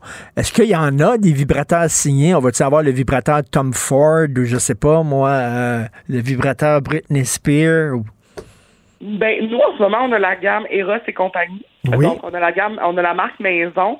Euh, on n'a pas euh, encore... La marque Maison, c'est l'équivalent du Zell. C'est le vibrateur Zell ou euh, President's Choice. Euh, de meilleure qualité quand Ok. même. Donc, Ok, oui. donc, je pense au performant, qui est notre meilleur sur le marché en ce moment, euh, au niveau des vibrateurs pour femmes, parce qu'il va venir faire un tapotement au niveau du point G et une pulsion R au niveau du clitoris. Donc, la femme seule l'insère et euh, a rien à faire. Donc, pas de mouvement de va-et-vient, pas de stimulation clitoridienne manuelle. Donc, tout se fait tout seul. Donc, euh, c'est euh, notre marque maison, mais de, de très haute qualité quand même. Ouais, mais Mélissa, Donc, euh, comment un gars peut compétitionner? Contre un vibrateur qui est à trois vitesses, qui tourne dans tous les sens, qui touche en arrière, en avant, avec une télécommande. On est fini, nous autres. On va rien qu'à ça. On va servir à sortir les vidanges de jeudi, puis c'est tout, là. ben non, ben non, ça remplacera jamais quand même le contact humain. Mais là- Euh, c'est vraiment pour c'est vraiment pour venir remettre du piquant, en fait. Tu sais, ça reste un, un silicone qui est super de bonne qualité. Euh, oui, ça donne des sensations différentes, mais il y a des femmes, en fait, pour qui les jouets, euh, ça va venir justement leur aider à découvrir leur corps pour avoir plus de plaisir avec leur partenaire. Donc, euh, je donne l'exemple, on a la trousse du docteur Poingé qui est super populaire chez Ross et compagnie. Euh, ça l'a permis à, à plein de femmes de développer leur point G. Ça fait en sorte que lorsqu'ils ont des pénétrations avec leur partenaire, ils ont beaucoup plus de plaisir, autant pour l'homme que la femme. Donc, euh, c'est vraiment un outil. faut pas le voir comme un compétiteur, faut le voir pour un, un- un helper, finalement. Et ça, ça vient, j'imagine, avec comme un genre de carte géographique pour savoir où c'est qui est exactement le point G, avec une boussole puis tout Nos- ça, là. En fait, nos, amba- nos ambassadrices, lorsqu'ils viennent en, dé- en démo à domicile, euh, ils, ont, euh, ils vont, ils ont, ils expliquent aux femmes, en fait, comme une démo Tupperware, là, ils expliquent aux femmes comment euh, utiliser le, le jouet. Ils sont ils expliquent où est le point G. Euh, souvent, il y a des couples dans ces euh, dans ces soirées-là. Mais c'est important de savoir aussi quand la femme est bien euh, est bien à l'aise avec son corps, c'est plus facile de l'expliquer à son conjoint aussi. Donc, notre personnel, en fait, chez Ross, sont vraiment très qualifiés pour expliquer comment il est stimuler le point G d'une bonne façon. C'est ça, vous êtes coordonnatrice pour les démonstrations à domicile. On sait, là, on a vu le Tupperware, c'est en train de faire faillite, ça a l'air. Les gens font plus de soirées Tupperware comme avant. Maintenant, c'est des soirées- Ils ont des soirées érotiques à la Ben, place. ben, c'est ça, c'est les filles se mettent ensemble. euh, là, il y a une coordonnatrice chez vous euh, qu'on peut louer à l'heure, puis elle arrive là avec toutes ses bébelles, puis elle monte, elle monte ses gizmos, ses gadgets. Oui, en fait, euh, c'est une euh, c'est des, des représentations qui sont 100% gratuites. Donc, on a Ah, plus de 200 ambassadrices à travers le Québec et on en cherche encore, là, justement. On, on est en recherche, s'il y a des auditeurs qui veulent se joindre à notre famille, euh, ça va nous faire plaisir. On donne même un cadeau euh, lorsque les, euh, les gens euh, deviennent ambassadrices et ont écrit comme référence Cube. Donc, euh, Oh. Oui, exact. Un petit cadeau. Si vous devenez ambassadrice et vous, vous écrivez Cube comme référence. Ah oui! Oui, exact. Euh, donc, euh, on va vous envoyer un cadeau en plus. Et c'est quoi le cadeau? Euh, c'est un petit jouet, en fait, qui peuvent faire tirer soit à leur clientèle ou qu'ils peuvent garder pour eux ou rajouter à leur table de démonstration. Donc, Est-ce qu'il y a des gars qui assistent à ces soirées-là de démonstration de, de, de, de jouets sexuels ou c'est rien que des filles? Euh, la plupart, c'est des filles, mais il y a de plus en plus de couples euh, qui euh, viennent, euh, autant des couples homosexuels, hétérosexuels. On a aussi une grande diversité là, au niveau de la communauté qui en fait de plus en plus. Puis les démos, c'est 100% gratuit. Donc, vous, avez, vous avez une démonstration chez Ross et compagnie. C'est gratuit. La personne se présente chez vous, euh, puis elle vous présente les jouets et par la suite, une salle de vente privée, en fait, parce que des fois, on sait que ça peut être gênant, même si euh, on est avec nos amis, euh, d'acheter ce qu'on veut. Et euh, par la suite, la personne s'en va et les gens reçoivent leurs jouets à la maison trois jours plus tard. Et c'est quoi votre c'est quoi maintenant les, nouveaux jouets? J'imagine euh, vous, à Eros et compagnie, il y a des salons internationaux qui montrent les nouveaux modèles de vibrateurs et de ci, de ça. On est rendu où là, exactement? Oui, ben nous, en fait, là, on fait le salon de la femme en fin de semaine. Donc, on va avoir des ambassadrices au salon de la femme. Euh, puis euh, aussi, là, on a le calendrier de l'Avent qui est en rupture de stock présentement, mais qui revient la semaine prochaine. Donc, juste à temps avant le 1er décembre, on a un, cahier- un, ca- un- voyons, un calendrier de l'Avent érotique. Donc, c'est 24 jours de défis et de jouets sensuels. Puis, euh, on se promène partout, là, euh, au niveau des salons, euh, c'est nos ambassadrices qui, euh, qui ont des kiosques. Donc, on commence des podcasts, on est beaucoup sur le web aussi. Donc, en ce moment, c'est on se trouve partout, en fait. Je pourrais même pas vous nommer tout ce qu'on fait dans l'entreprise. Ça a pris vraiment une grosse proportion rapidement, puis on est vraiment content de ça parce que les gens se sont découverts sexuellement. Écoutez, euh, tantôt, là, tout de suite après vous, je vais parler d'économie avec notre journaliste euh, Yves Daou. Euh, Est-ce que c'est un secteur d'économie porteur, les, les sex shops? Est-ce que ça, ça marche bien, vos affaires? Le, le sexe ne mourra jamais. Ben, j'espère. on est né de sexualité et ça sera toujours présent. Et je crois que c'est une, une, un beau marché grandissant, en fait. Euh, on manque de personnel euh, tous les jours, justement, parce que pour combler la demande, surtout, comme je vous disais, au niveau des ambassadrices, même à l'entrepôt, parce qu'il y a de plus en plus de commandes. Euh, et ce que j'aime des Ross, c'est que c'est un esprit de famille. Donc, c'est vraiment, on a l'impression, on n'a jamais l'impression de travailler. Donc, c'est vraiment le fun être dans ce dans ce milieu-là. Et oui, c'est un marché grandissant. Donc, c'est ça. Alors, Caroline Néron, qui se. Il y a un gars, il y a un, propriétaire de sex shop qui m'avait dit une fois que j'avais interviewé il y a un gizmo, il y a comme un petit gadget. Il dit ça suce le clitoris. C'est extraordinaire. Je vais t'en acheter un pour Sophie Richard. Je dis tu fou. Elle va me donner mon 4% Elle n'aura plus besoin de moi. Ça fait pas la même chose, en fait, euh, au niveau de la succion. C'est une sensation qui est différente. Mais, euh, tu sais, on dit toujours, là, peu importe le jouet qu'une femme va avoir, l'important, ou une personne ayant un vagin, là, je parle beaucoup de femmes, mais les personnes ayant un vagin. Ah, on est rendu euh, là, il faut dire les personnes ayant un vagin. Ben oui, ben oui, c'est super important d'inclure tout le monde parce que euh, c'est pour tout le monde les jouets là. Donc les personnes ayant un vagin, c'est sûr que si on, on, se masturbe toujours de la même façon, c'est là qu'on on, on, a une habitude qui se développe. Donc c'est vraiment d'alterner euh, plusieurs jouets. C'est pour ça aussi que les gens maintenant, ils n'ont pas juste un vibrateur, ils en ont trois, quatre, cinq, parce que la méthode de masturbation change et c'est ce qui fait en sorte aussi que euh, le partenaire, avec le partenaire, c'est aussi plaisant. Mélissa, vous avez dit homme. Vous avez dit homme. Il faut dire un individu avec un pénis. Eh oui, ben oui, il faut faire attention. Merci, Mélissa.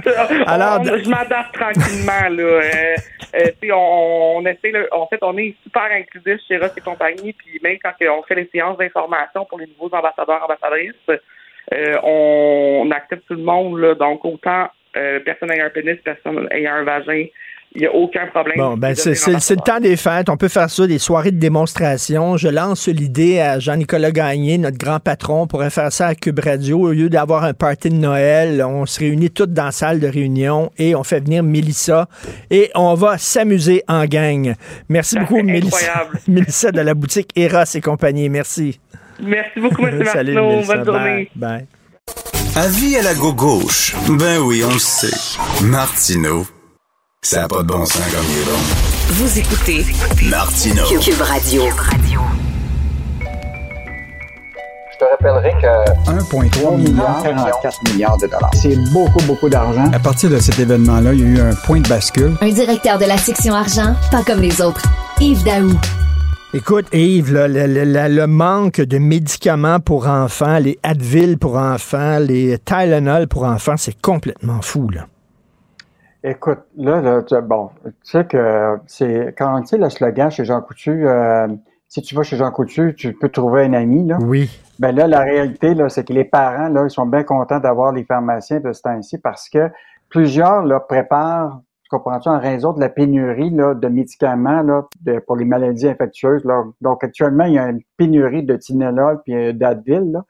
Puis ça, là, même si le ministre de la Santé, du Clos, dit, qu'ils sont en train de de faire en sorte qu'ils vont en avoir plus. Mais moi, j'ai des même des, des, journalistes dans mon équipe là, qui actuellement, leurs enfants sont malades, puis il n'y a rien dans les comptoirs. Ah, ouais. Et donc, euh, et donc euh, justement, Julien McEvoy, ce, journaliste-là, a fait la recherche, il a consulté 15 euh, pharmacies. Là, et ce qui est incroyable, c'est que toutes les, les, les, pharmacies préparent leur propre, derrière le comptoir, leur propre euh, antidouleur, tu comprends-tu? Et présentement, là, le coût de ça pour un 100 millilitres, là, c'est 19 dollars.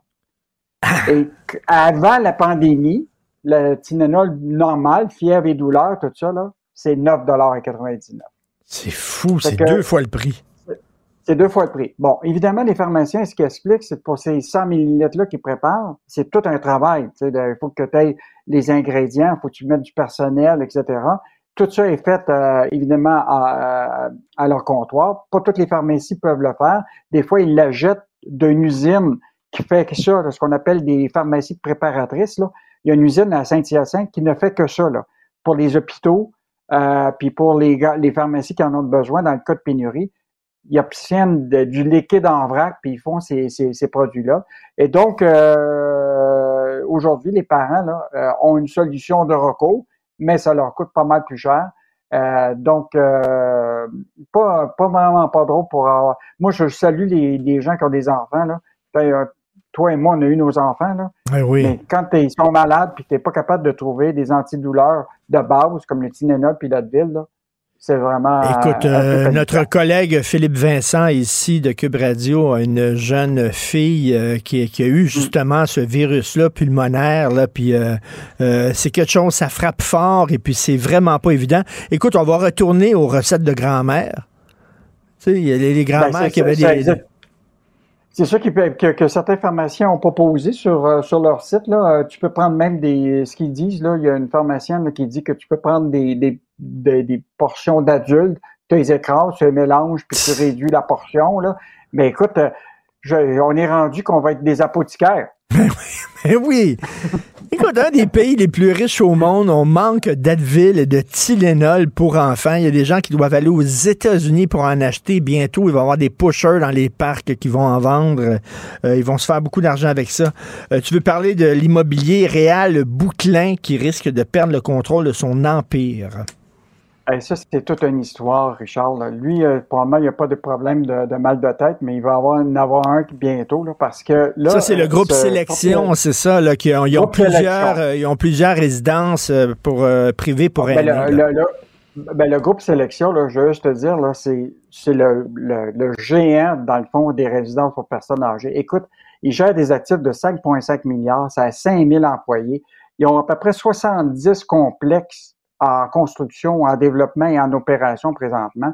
Écoute, c'est, une grosse business. Et là, ce qu'on a appris, par, euh, c'est incroyable, c'est que ce groupe-là est en difficulté financière de façon sérieuse à tel point qu'ils ont été devant la Cour pour demander d'être mis sous la loi de- des arrangements avec les créanciers. Et donc, euh, et là, ce qui est intéressant, c'est qu'il sort de la Cour, c'est qu'il y a un débat parce que les prêteurs, les banquiers, là, ils disent ça n'a pas de bon sens, on va pas euh, euh, accepter cette structure-là que vous proposez, parce que lui, ce qu'il propose, c'est actuellement, c'est d'avoir un financier qui va venir l'aider, qui s'appelle Herbert Black, qui va y prêter 60 millions pour sortir du trou. Et là, les banquiers qui, pour lesquels il leur doit de 264 millions de dollars, ils disent non, non, non, non, on veut pas ça. Nous, on va prendre le contrôle de ça, puis peut-être vendre des actifs.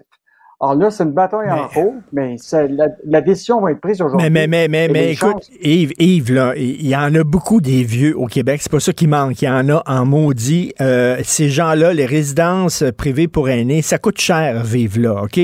Comment que tu peux faire faillite? Il y, a, il y a beaucoup de gens qui disent c'est parce que lui, le trou dans lequel il est, il l'a creusé lui-même, son trou.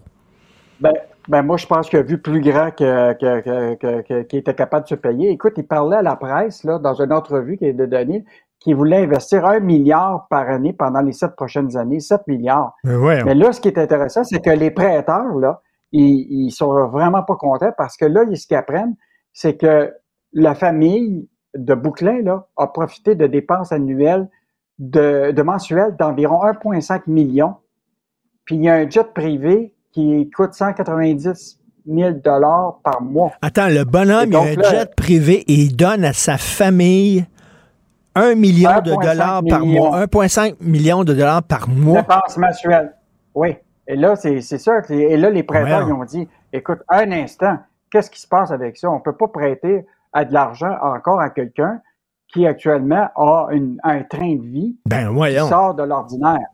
Et donc, c'est ça le débat actuellement en cours, là. C'est que les banquiers qui, ont- prêté 260 millions de dollars, puis là, ça, ça comprend la Banque nationale, la CIBC, Desjardins, la Banque TD, la BMO, ils disent là, écoute, nous autres, là, ce qu'on veut, c'est on veut prendre le contrôle de ça. On va vendre des actifs pour être capable de se payer. De l'autre côté, Bouclin, lui, ce qu'il dit, moi, je vais m'organiser tout seul. Je me suis trouvé un financier qui s'appelle Herbert Black, qui est quelqu'un qui est connu dans le monde de, lui, il vend de la ferraille, là. Il y a 60 millions qui est prêt à lui passer. Et, euh, Mais- donc, mais- mais- une mais- histoire, mais- là, rocambolesque. Mais les gens qui vivent dans ces résidences-là, qui appartiennent à son groupe, euh, ces personnes âgées-là sont stressées parce que si jamais ils doivent vendre les nouveaux propriétaires, qu'est-ce qu'ils vont faire avec ces immeubles-là? Moi, j'ai entendu parler hier, j'avais justement un intervenant qui dit quand tu achètes une résidence pour personnes aînées, personnes âgées, tu es obligé de garder la mission résidence pour personnes âgées. Mm, Euh, je sais pas si c'est ça, mais j'espère, parce que ces Ben- gens-là veulent pas déménager. là. Ben, moi, je pense qu'il y a beaucoup de monde qui sont en train de regarder ça, puis c'est sûr que demain matin, là, on ne pourra pas laisser tomber ces, ces, ces, ces, personnes âgées-là. Donc, euh, s'il y a un repreneur d'actifs, il va devoir quand même maintenir euh, la business parce que c'est impossible qu'on vende ça, par exemple, à quelqu'un qui va transformer ça en hôtel Hilton. là. Donc, euh, Ben oui. je pense qu'il euh, va y avoir des, des obligations euh, légales autour de cette banque-là. Mais écoute, c'est quand même... et c'est lui qui est derrière aussi un gros projet, tu sais, devant, à côté de Radio-Canada, l'ancienne brasserie Molson, là.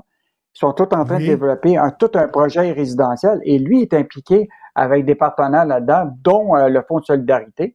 Et donc, euh, là, ce projet-là là, euh, est probablement en danger, là, compte tenu de, de ce qui se passe maintenant. Donc, une grosse décision là, qui s'en vient de la Cour aujourd'hui, Richard. là. Euh, Est-ce qu'il va être financé par Herbert Black ou Et- ça va être les banquiers qui reprennent ça? Et en terminant, veux-tu bien dire comment ça se fait l'espion, le chinois qui travaillait à Hydro-Québec? Il parlait ni français ni anglais. Comment il a fait pour travailler à Hydro-Québec? Écoute, bon, d'abord, euh, hier, il y a eu le, la- il est passé en cours, là, puis finalement, ils ont décidé de ne pas le libérer. Ça fait qu'il va devoir rester en détention. Ça va lui permettre peut-être de suivre des cours de français. Euh, mais ce qui est intéressant, c'est que Hydro-Québec dit, c'est pas compliqué, là. No- Normalement, dans leur site, c'est indiqué le français est la langue officielle de travail. Vous aurez trois tests à passer. Un test de français, un test d'aptitude cognitive, puis un test de personnalité.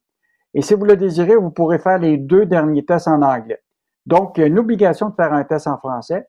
Puis s'il ne parle pas bien, ils vont lui donner des programmes de formation de francisation. Alors, ce qui est clair, c'est que M. Wang, là, on voit très bien qu'il ne parle pas un mot français, a été engagé. Et là, ce que dit euh, Hydro-Québec, c'est qu'il peut y avoir des cas d'exception dans des domaines de pointe d'employés qui ne parlent pas français à leur arrivée, mais on va le faire participer à des cours de francisation. On Hmm. s'entend-tu pour dire qu'il est, il est là depuis 2000, euh, 10 2008? Imagine-toi, il n'a même pas eu le temps de, encore de- de- de- d'apprendre le français. Ben, c'est dur. Regarde. Michael Rousseau, là. C'est tough apprendre le français. 14 ans.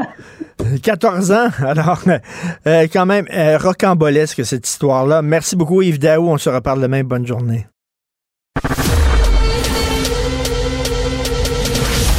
Richard Martineau. Narrateur de l'actualité.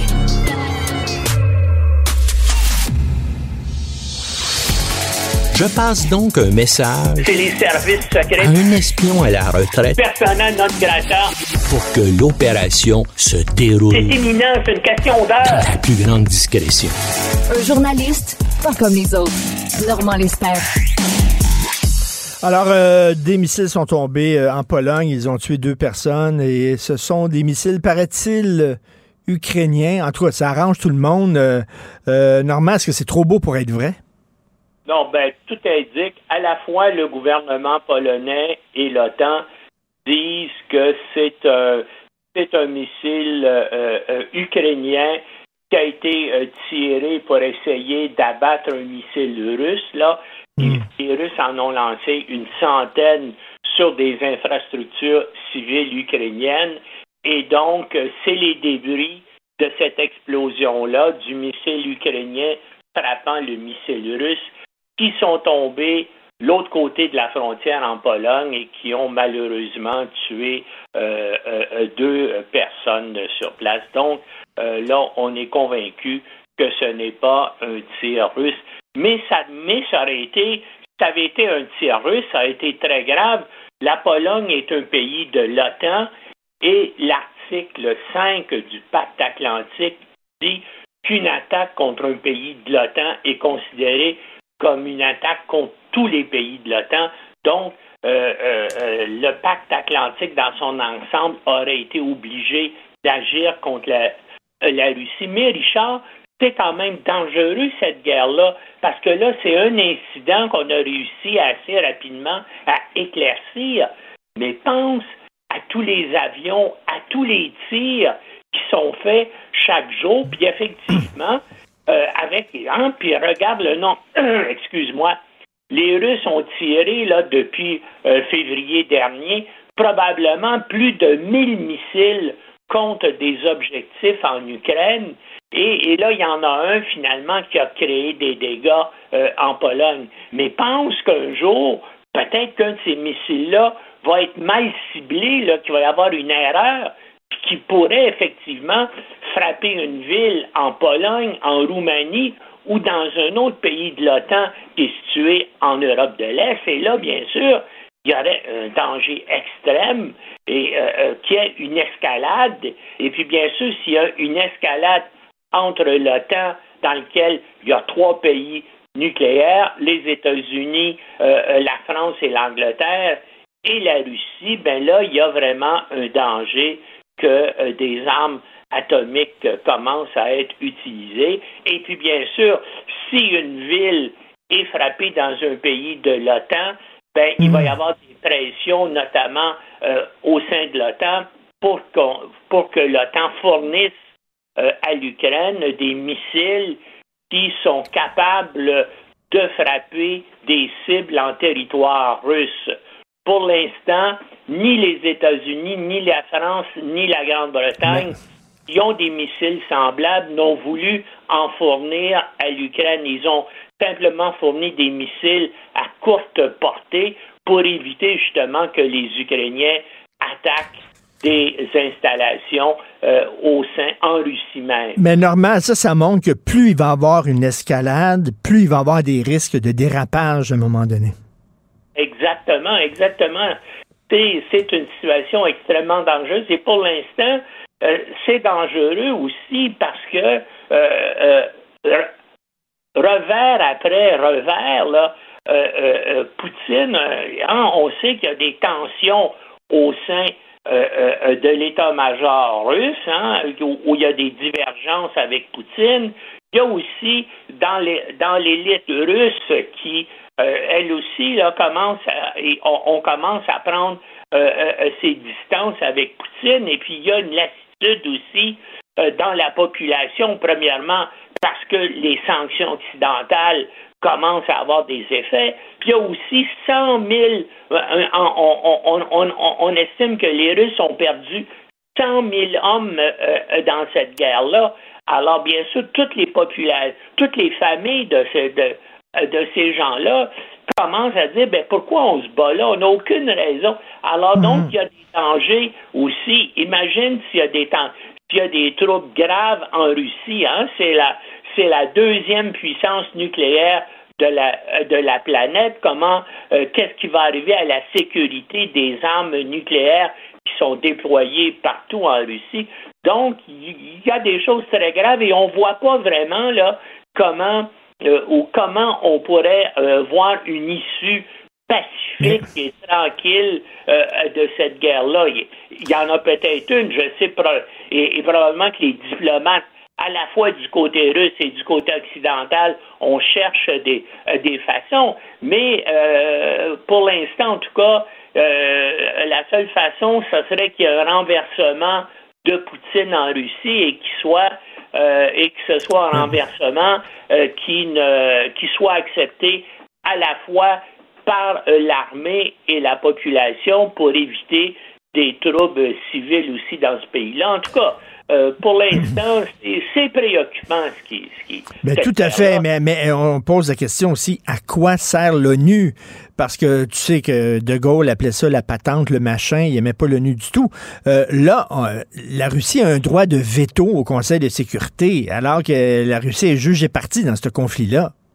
Oui, mais, mais l'ONU, qu'est-ce que tu veux, va être toujours paralysé parce que quand ce ne sera pas les Russes qui vont avoir le, qui ont un droit de veto, ben, ça va être les Américains pour d'autres raisons. Hein. Si on regarde l'histoire de l'ONU, euh, chacune des grandes puissances, à un moment donné, s'est opposée à une initiative du Conseil de, de sécurité. C'est qu'est-ce que tu veux, c'est une euh, réalité euh, mondiale incontournable. Je, je, sais que les gens critiquent l'ONU, effectivement, c'est souvent inefficace, mais heureusement que c'est là parce que des fois, ça réussit à, servir, ça réussit à servir de, de force d'interposition. On les envoie sur place là, pour euh, séparer les belligérants pour euh, maintenir euh, la paix. On le sait, je veux dire, ça fait depuis les années 50 que le Canada fournit des casques bleus dans des missions de l'ONU à travers le monde. Bien sûr, l'ONU pourrait être bien efficace, mais là, on rêve parce que hein, c'est pas de sitôt qu'on va avoir un gouvernement mondial. Mais ça sert euh, beaucoup de choses. Il y a aussi tous les organes spécialisés des Nations Unies dans le domaine de la santé, dans le domaine de l'alimentation, dans le domaine des réfugiés qui, euh, qui bien sûr, mm. accomplissent des missions. Bien sûr, tout n'est pas parfait, mais euh, heureusement que, que l'ONU existe. Ça pourrait être plus efficace, mais au moins ça, ça sert à quelque chose. Est-ce que euh, Donald Trump va être le candidat du Parti républicain? J'ai hâte de voir, mais de toute façon, on s'en va aux États-Unis vers deux ans de, de trompetterie et de, et de folie, parce que lui, hein, il fait ça par vengeance, parce qu'il veut se, hmm. venger, parce qu'il veut montrer qu'il n'est pas un loser. Mais tout le monde autour de lui lui ont dit non, annonce pas ta candidature. Ben, tu as vu, même sa fille Ivanka hmm. et son mari Jared Kushner se lavent les mains de l'affaire en disant cette fois, on participe hmm. pas. Mais Trump, qu'est-ce que tu veux, fait à sa tête. Et puis, en, plus de ça, euh, écoute, d'après moi, et puis ça, je, ben, je, le dis dans ma chronique de ce matin, la raison principale pourquoi il fait ça, c'est parce qu'il pense ainsi éviter les poursuites hmm. aux criminels qui sont inévitables contre lui dans les mois à venir. Hein? Pensez, là, il a volé des documents ultra secrets du Pentagone pour les stocker dans, euh, euh, dans sa villa à Mar-a-Lago. Qu'est-ce qu'il voulait faire avec ça? Il n'y a aucune raison d'avoir ça, sauf vouloir les vendre à l'étranger ou menacer des ventes. Puis parmi les documents secrets, il y avait des informations confidentielles sur des chefs d'État étrangers, comme notamment le président Macron. Qu'est-ce que Trump aurait pu vouloir faire avec ça, sauf faire du chantage? Donc, il, puis c'est pas Qu'est-ce que tu veux, même si tu es un ex-président des États-Unis, si tu commets des crimes graves comme ça, c'est, de l'espionnage, tu vas être poursuivi. Et lui espère, bien sûr, il va jouer ça, là. Il, il aime ça se présenter comme un martyr, comme quelqu'un qui est persécuté. là, il va dire, voilà, on me poursuit parce que je suis candidat à la présidence des États-Unis. Mais même du côté hmm. des républicains, l'élite républicaine ne veut plus de lui. Ils, ils, vont probablement, même Rupert Murdoch, qui dirige Fox News, qui, dirige le New York Post et le Wall Street Journal, euh, le Wall Street Journal s'est prononcé contre lui en disant il faut pas qu'il se présente, il se présente quand même. Mais ce qui est, ce qui est terrible, c'est que sa base de 30, de à peu près 30% des Américains, des gens sous-doués, sous-éduqués et crédules, vont être avec lui à la vie, à la mort. Et quand, le, et, quand on va essayer de l'inculper pour de crimes, il a dit lui-même, attention, si ça arrive, il va y avoir des, euh, des troubles aux États-Unis comme on n'en a jamais vu. Il dit lui-même, attention, si vous essayez de m'arrêter, ça va aller mal. Et, et je pense, moi, que c'est inévitable, effectivement, compte tenu du fait qu'il y a 30% des Américains qui sont derrière lui à la vie, à la mort, et que c'est le, c'est le pays où il y a le plus d'armes de guerre qui circulent sur la planète parmi les civils. Ben, bref, bref, on n'est pas sorti du bois avec cette gang de coucou-là derrière lui. Euh, merci beaucoup. Merci, Normand Lester. On peut te lire, bien sûr, dans le Journal de Montréal. Bonne journée. Pour une écoute en tout temps, ce commentaire de Normand Lester est maintenant disponible sur l'application Cube ou en ligne au cube.ca. Tout comme sa série, Normand Lester raconte. Découvrez deux saisons d'enquête et d'investigation sur la politique américaine, l'espionnage et le monde interlope. Cube Radio. Martino. Des fois, quand on se sent contrarié, ben c'est peut-être parce qu'il touche à quelque chose.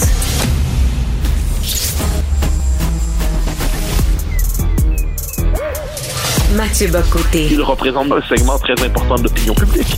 Richard Martineau. Tu vis sur quelle planète? La rencontre. Je regarde ça et là, je me dis, mais c'est de la comédie. C'est hallucinant. La rencontre. Bocoté. Martineau. Alors, euh, Mathieu, on vous croit, on vous croit. C'est ce qu'on devrait dire, semble-t-il, aux femmes qui disent qu'elles se sont faites agresser par telle ou telle personnalité publique. Il faut prendre ce qu'elles disent comme parole d'évangile, pas les remettre en question, parce que pourquoi ces femmes-là mentiraient? On voit aujourd'hui dans la presse, il y a un texte sur l'affaire Julien Lacroix. Ce n'est pas aussi simple que ça, Mathieu. Pour le dire ainsi, hein, c'est-à-dire moi, alors le on vous croit en tant que tel, je pense que ça fait bien des années que plusieurs soit confessaient discrètement, soit disaient publiquement, mais avec le risque de se faire accuser de complicité pour la culture du viol, euh, que le on vous croit ne tenait pas comme doctrine. C'est-à-dire dans une société de droit, le on vous croit ne peut pas fonder euh, ne peut pas suffire à fonder euh, une punition, qu'elle soit sociale ou qu'elle soit légale, et ainsi de suite. La justice a ses propres mécanismes, mais elle permet justement d'éviter les effets de meute, elle permet d'éviter les effets d'amalgame, elle permet de voir dans une histoire au-delà du ressenti des uns et des autres. Donc là, on vous croit en tant que tel causait problème. Et là, j'ajouterais quelque chose, euh, tout en faisant mes culpa, parce que c'est une, c'est une observation que je m'étais fait à moi-même et pour mes proches, mais sans en sans en parler, euh, sans en faire un, un, objet de débat. Je pense qu'on était plusieurs, en, quand on voyait l'histoire de Julien Lacroix, à se dire qu'il y avait quelque chose là-dedans qui tenait pas. C'est-à-dire, euh, parce qu'aujourd'hui, euh, il y a une enquête dans la presse qui remet en question le travail euh, que certains pourraient dire de diffamation qui lui a été, mmh. dont il a été la cible pendant, pendant deux ans environ, dans le cadre d'une enquête qui avait été faite par Le Devoir. ce que, ce qu'on, il y a plusieurs, je pense, confessaient Personne s'imaginait que le type était un ange, personne s'imaginait que le type était. On peut faire toutes les réserves qu'on veut, mais sur le fond des choses, on était, il y avait un malaise devant l'histoire telle qu'elle nous était racontée. Mais, euh, mais puisque confesser un tel malaise dans l'espace public peut valoir, je le disais, complicité avec la culture du viol, euh, eh bien, plusieurs se disaient, ben, j'en, étais là-dessus, bon, on, on, va passer à autre chose, on va regarder, on va regarder ce qu'il y a, ce que dans cette histoire, on va essayer de voir, on verra le temps passer. Et là, qu'est-ce qu'on voit, qu'est-ce qui nous explose au visage? Je dirais, c'est toutes les, toutes les dérives et toutes les pathologies euh, associées au mouvement MeToo, donc euh, qu'on réduira pas à ces dérives, mais qui sont mais qui est qui est indissociable par ailleurs de ces dérives, mais sont concentrées dans cette histoire. D'abord, un effet d'amalgame entre des histoires qui relèvent de l'histoire d'amour qui se termine mal, mmh. du baiser volé, euh, de la drague lourde, de la maladresse, euh, et, et, et, tout, et de la vengeance, de la jalousie, de la volonté de tuer quelqu'un professionnellement parce que c'est un rival, euh, du fait de, de, se dire, ben oui, c'est peut-être pas lui qui est le pire coupable, mais il faut faire un exemple et tu vas payer pour tous les autres, mon bonhomme. Et tout ça, qui sont les pathologies ou les dérives visibles ou à tout le moins identifiables du mouvement MeToo depuis quelques années, eh bien là, sont concentrés dans cette histoire. Et euh, la journaliste de la presse nous dit que ça ne remet pas en question le mouvement MeToo, non plus que le travail qu'a fait le, devoir. Mais moi, je ne dirais pas ça. Moi, je pense que manifestement, on est ici devant euh, des dérives qui sont constitutives du mouvement. Et là, on voit comment, par exemple, dans, dans, les histoires qui nous sont racontées, une personne nous dit Je ne savais pas à l'époque que, euh, que l'agression, que, que le, le, consentement avait cette définition plutôt qu'une autre. Donc, après coup, on se, on se découvre agressé quand on ne l'a pas été. Euh, cette jeune femme qui, parce qu'elle est sous la pression de ses pères, et plus encore, elle est engagée dans les études féministes. Et là, pour aller hmm. jusqu'au bout de l'idéologie à laquelle elle adhère, elle se sent un devoir de dénoncer, un devoir social de dénonciation. Ben, est-ce qu'on se rend compte le concentré, je dirais, euh, d'idéologie toxique, pour reprendre le mot à la mode. Hein, de, il y a la masculinité toxique, à ce qu'on a dit, il y a aussi un féminisme toxique, hein, un néo-féminisme toxique qui est concentré dans cette histoire. Et je pense que la, la parole qu'il faut dire au terme de cette enquête, parce que là, on, nous répète sans cesse, Julien Lacroix ne remontera pas sur les planches, ne remontera pas sur les planches, j'en sais rien s'il va redevenir humoriste ou non, mais moi, je trouve, c'est une conclusion de cette enquête, c'est que la victime dans cette histoire-là, ou à tout moins une des victimes, c'est Julien Lacroix.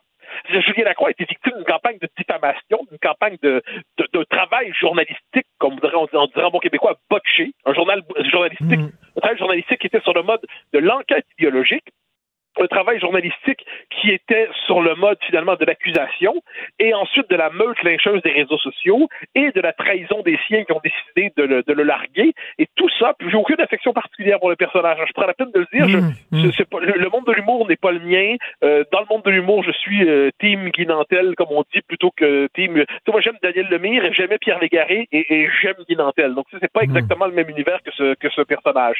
Mais, mais ce que je vois, c'est que l'histoire qui nous est racontée, c'est l'histoire d'une injustice. Et une injustice, ça se répare. Une injustice, ça se répare. Et la correction, puis on, s'entend, hein, le type avait un comportement, lui-même le confesse, un comportement qui n'était pas recommandable avec les femmes. C'était pas un homme euh, de bonne compagnie. C'était pas un homme de qualité dans ses rapports avec les femmes. Donc, il y a, manifestement une autocritique morale à faire pour lui-même, mais elle n'entrait pas dans les catégories du MeToo.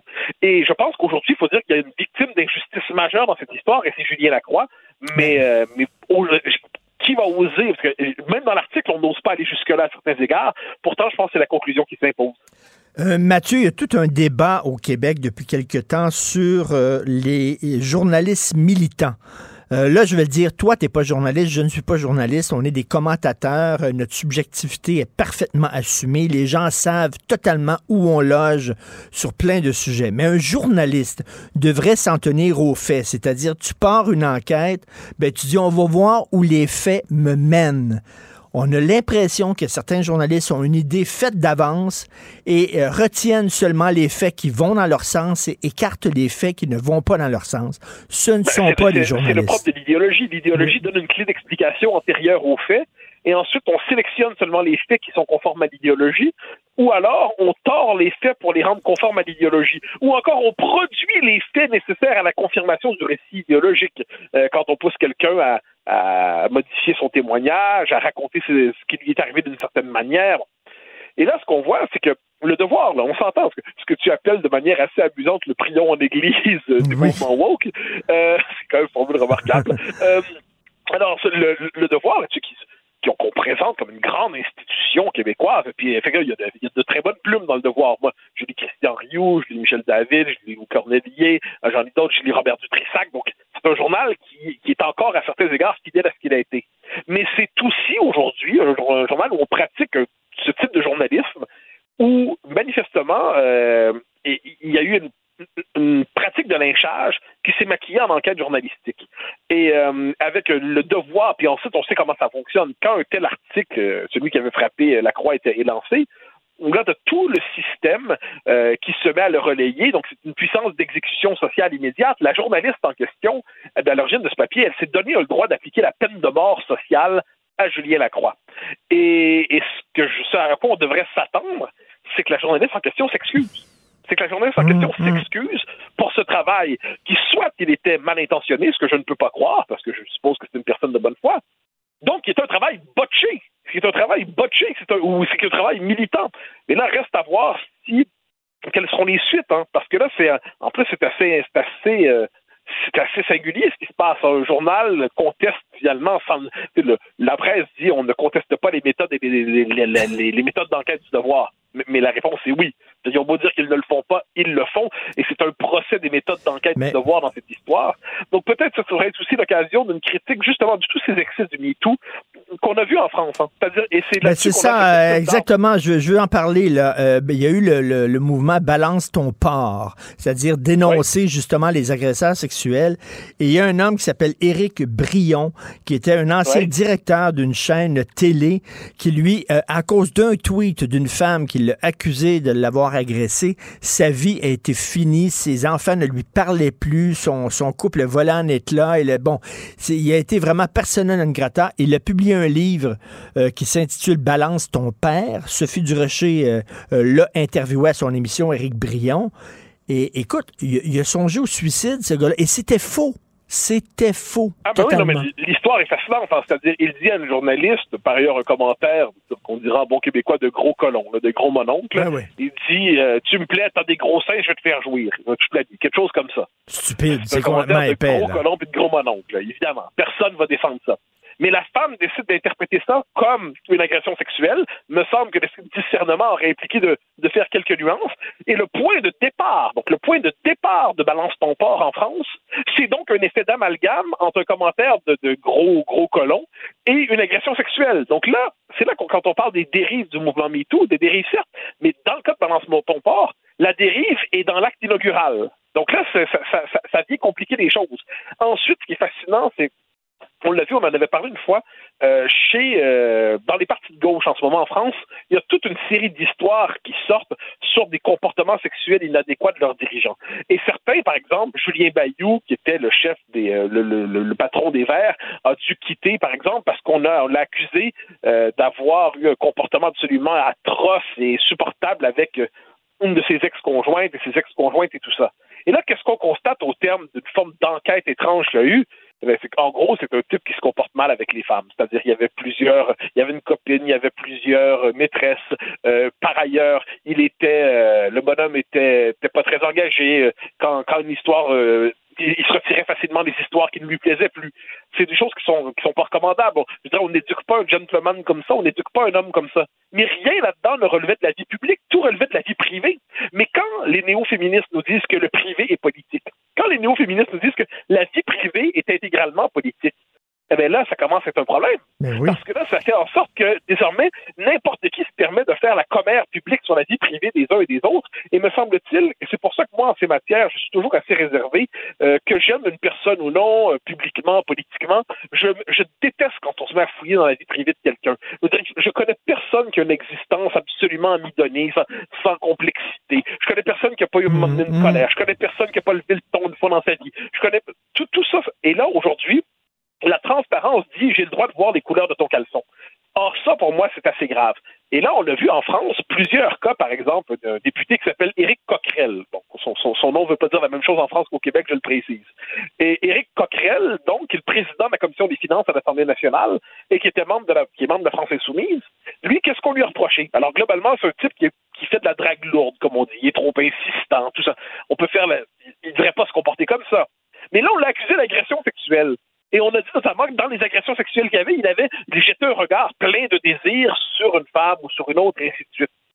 Mais là, ça commence, à, ça commence à être lourd un peu. Donc, on a vu des partis de gauche eux-mêmes, pour défendre les leurs, commencer à distinguer entre, euh, on pourrait dire, euh, le, compliment insistant, la drague lourde, le harcèlement, l'agression, euh, la violence.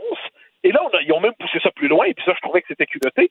Il y a eu Adrien Quatennens, qui était le bras l'héritier de Mélenchon dans le cas d'une dispute conjugale, il a giflé sa femme, ce qui est fondamentalement inacceptable. Et bien là, on a vu des gens à gauche nous dire que gifler sa femme, c'était pas la battre régulièrement néanmoins. Alors là, on se dit, oh, faire, les amis, là, vous- vous-même, vous commencez à faire des nuances exagérées.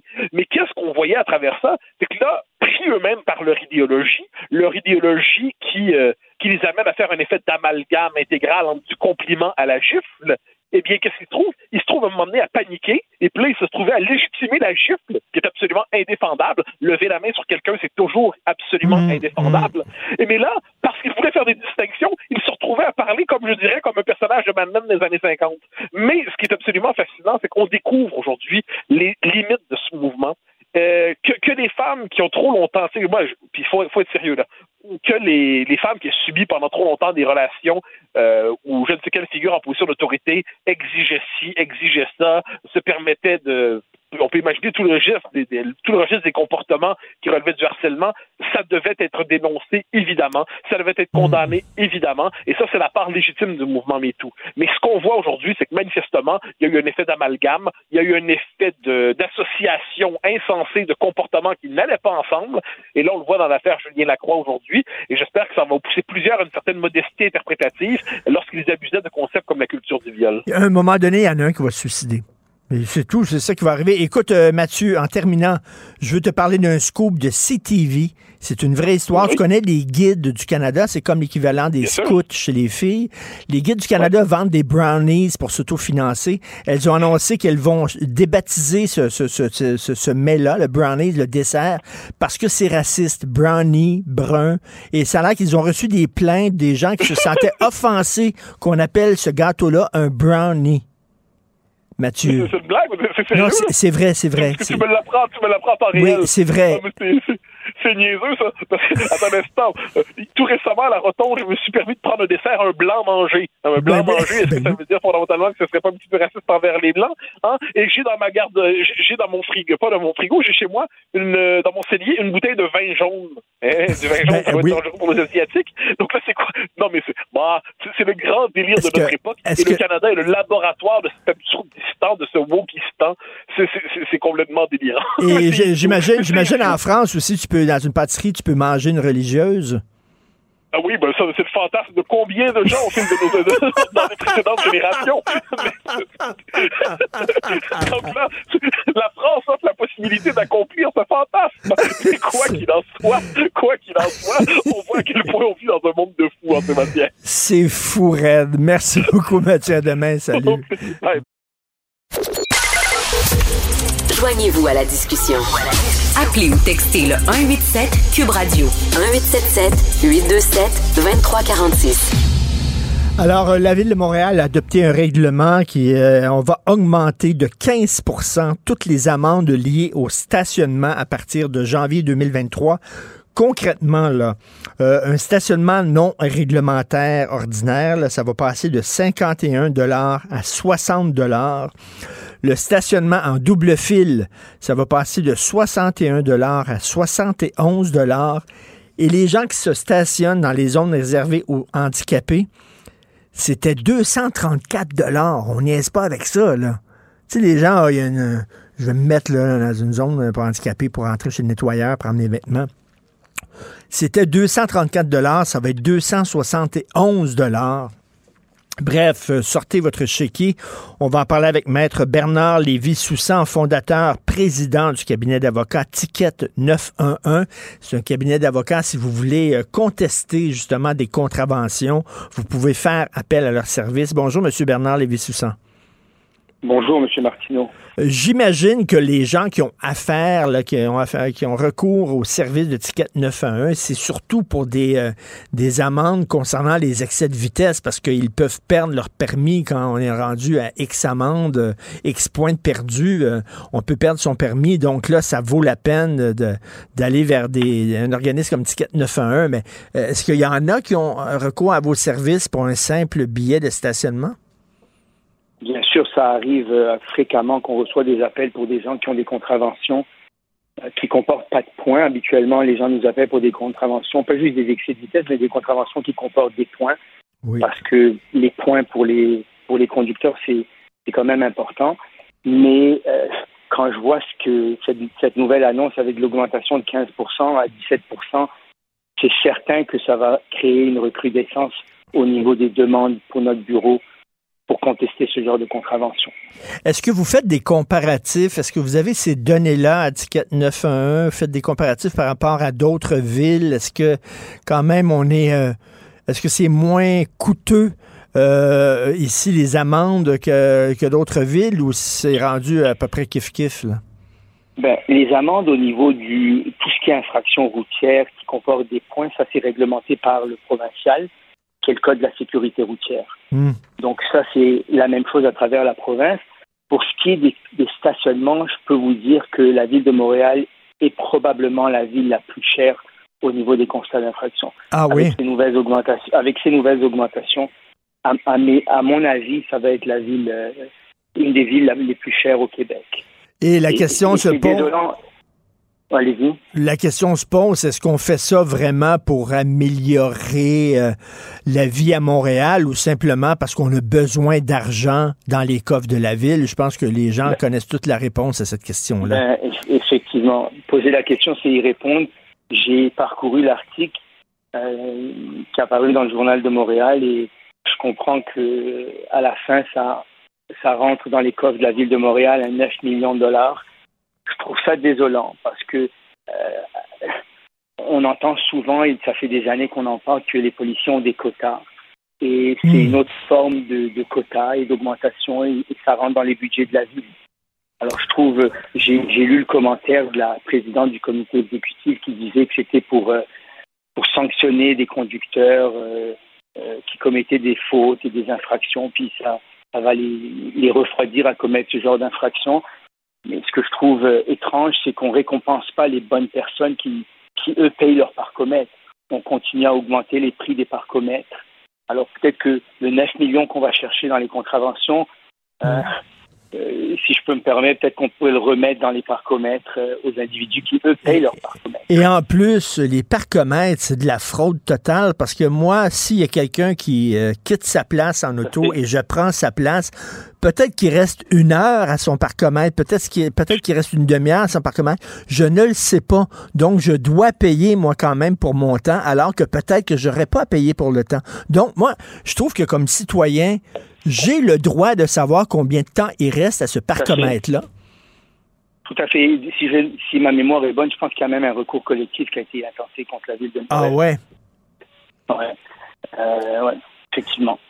Non, non, et, et- écoutez, des, causer- des- des policiers là, qui sont cachés, qui passent leur journée dans des trappes à tickets. On en connaît, par exemple, il y en a une sur l'autoroute Bonaventure. On passe sous un viaduc, tout le temps un policier qui est là. Il sait que les gens font, bon, un peu de vitesse. C'est presque une autoroute sur l'autoroute Bonaventure. Bon, il y a pas, là, on- là, ils nous attrapent. Ces gens-là, ce ne sont pas des policiers. Ces gens-là, ce sont des percepteurs de taxes déguisés, là. C'est- vous qui le dites, ils ont des fonctions de policiers, mais effectivement, ils ont euh, un policier qui fait de la circulation. Je me le suis souvent fait dire. Euh, il est là pour euh, son travail, c'est pour collecter des, donner des billets puis collecter de l'argent, effectivement. Mais ce que ça va ca- causer à mes yeux, c'est que ça va causer déjà la ville de Montréal a des délais pour une audition suite à un billet qui est contesté. Elle a des délais qui sont exorbitants comparativement à d'autres municipalités. Il y a des municipalités où on peut avoir une date de cours après l'émission d'un ticket en deux, trois mois.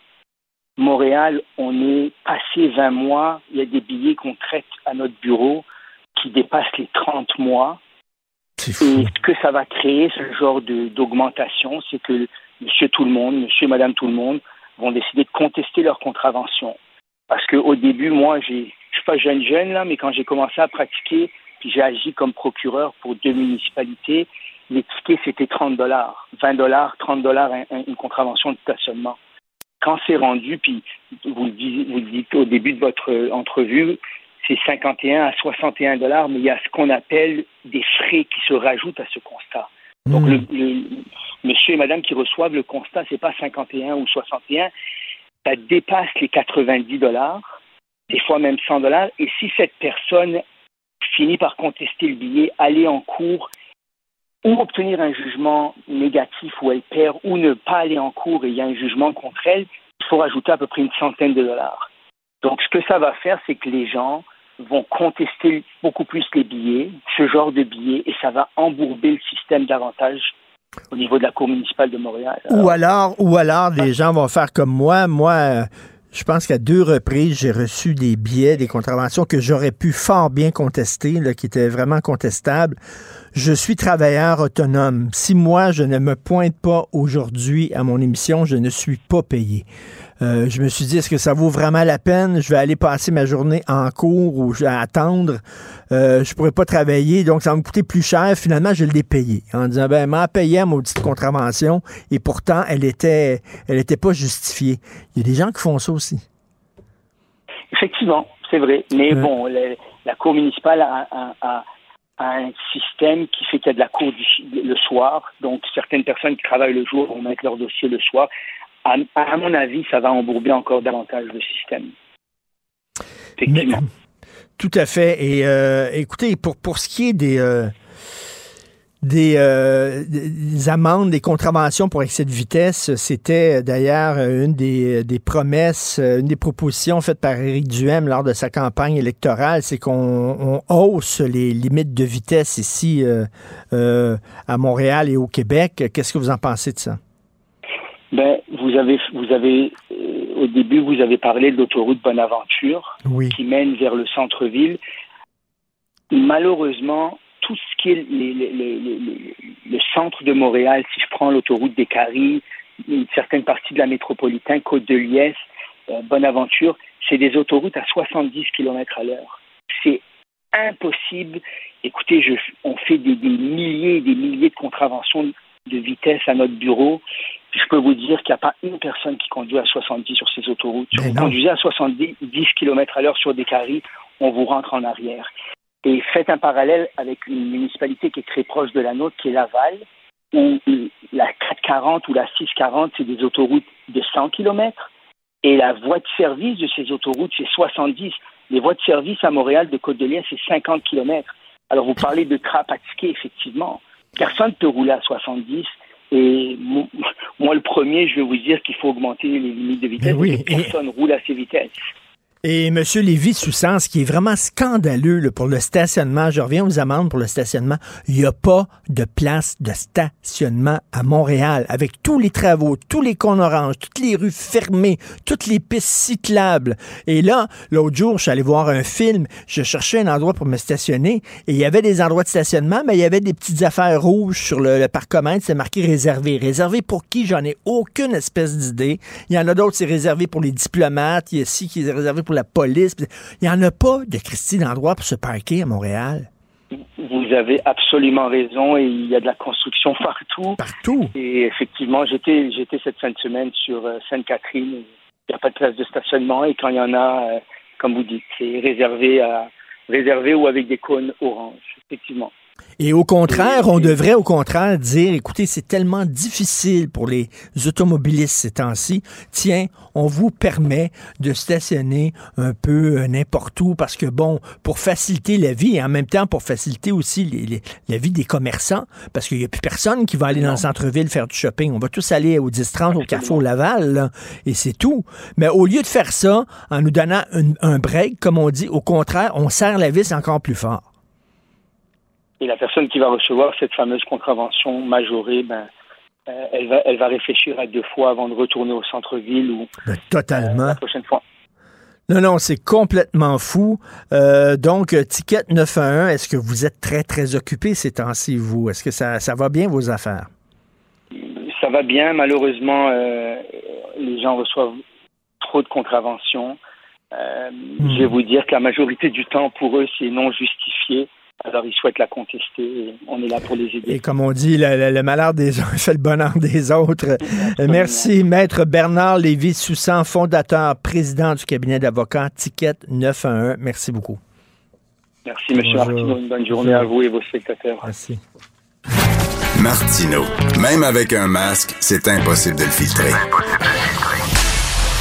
Vous écoutez Martino. Cube Radio. Alors, nous sommes avec euh, Elsie Lefebvre, analyste politique, chroniqueuse au Journal de Montréal. Salut, Elsie. Allô, allô, allô, Richard. Alors, le, le PLQ, écoute, ça devient une farce. C'est comme euh, Mario Dumont écrit aujourd'hui, c'est du théâtre d'été. Dire, à un moment donné, là, euh, c'est un pays qui est sur le bas, un, un parti qui est sur le bord de, de- de- de la falaise, qui est en train de tomber. Et là, euh, au lieu de parler des vraies affaires, ils sont en train de se chicaner pour des, des, des, des, des peccadilles, là. Ah non, c'est euh, ça, ce, ce film de série B est atroce. Euh, je peux pas croire, effectivement, là, ils ont quand même eu la peau de leur chef, Dominique Anglade, c'est quand même pas rien. Eh oui. Donc, il me semble que quand tu es assis autour du caucus puis qu'il arrive un schisme comme ça, et tu te ressaisis, tu te tiens droit, tu serres les fesses, puis tu dis, bon, là, on avance par en avant. Ben non, ils continuent les deux. Tu sais, quand je pense à Mme Nichols, il me semble qu'une fois que Dominique Anglade là, a, a quitté, ben, tu sais, les excuses, c'était comme un peu implicite. Tu as eu sa tête, reviens-t'en au caucus, puis, oui. euh, puis marche dans le rang. Puis elle l'a pas fait. Donc là, il a été obligé d'aller prendre un petit café, blablabla. Et après ça, bon, il y avait un simili de paix, de, de, de, de compromis, d'un deux ans, deux ans. Bon, c'est un peu inusité comme euh, proposition, mais bon, tu sais, ça pouvait acheter la paix. Puis Franz Benjamin qui en rajoute. Moi, là, ce bout-là, j'en suis pas revenu encore. C'est que, voyons donc, il a trahi son chef, il a trahi son caucus, il a, il a, il a, il a, il a coulé l'information aux journalistes, il a menacé de s'en aller. Je disais, voyons, dans quel, dans quel oui. monde on est? Non, non, Ah mais c'est moi, un, je- c'est un non-respect des, des chefs. Écoute, je parlais à Karine Gagnon, euh, que tu connais, du Journal de Québec. Oui. Et euh, elle me disait, tu sais, des fois, là, euh, mettons, un, un gouvernement, un premier ministre euh, nomme, bon, présente ses nouveaux ministres.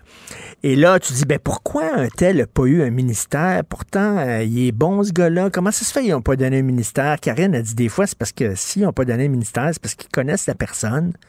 Puis ils savent que c'est peut-être pas le meilleur cadeau à se faire comme parti de donner plus de pouvoir à cette personne-là. À un moment donné, il y, a- des députés qui sont boqués aussi, là.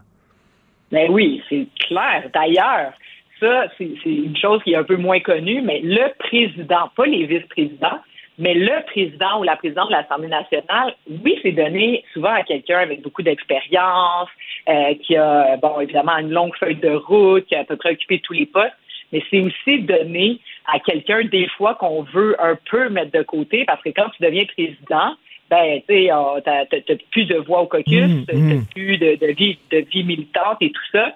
Donc, euh, c'est ça, t'as absolument raison. Donc, il y a des gens qu'on veut absolument exclure parce qu'ils sont toxiques. Ben puis là, oui. on en a vu deux belles preuves avec Franz Benjamin et puis ma, ma- Madame Nichols. Puis, tu sais, ça a été dit aussi, c'est que cette fonction-là fait en sorte que tu n'es pas le vrai président, donc tu n'as pas toutes les fonctions qui viennent avec, mais tu n'es pas dans le parti trop trop.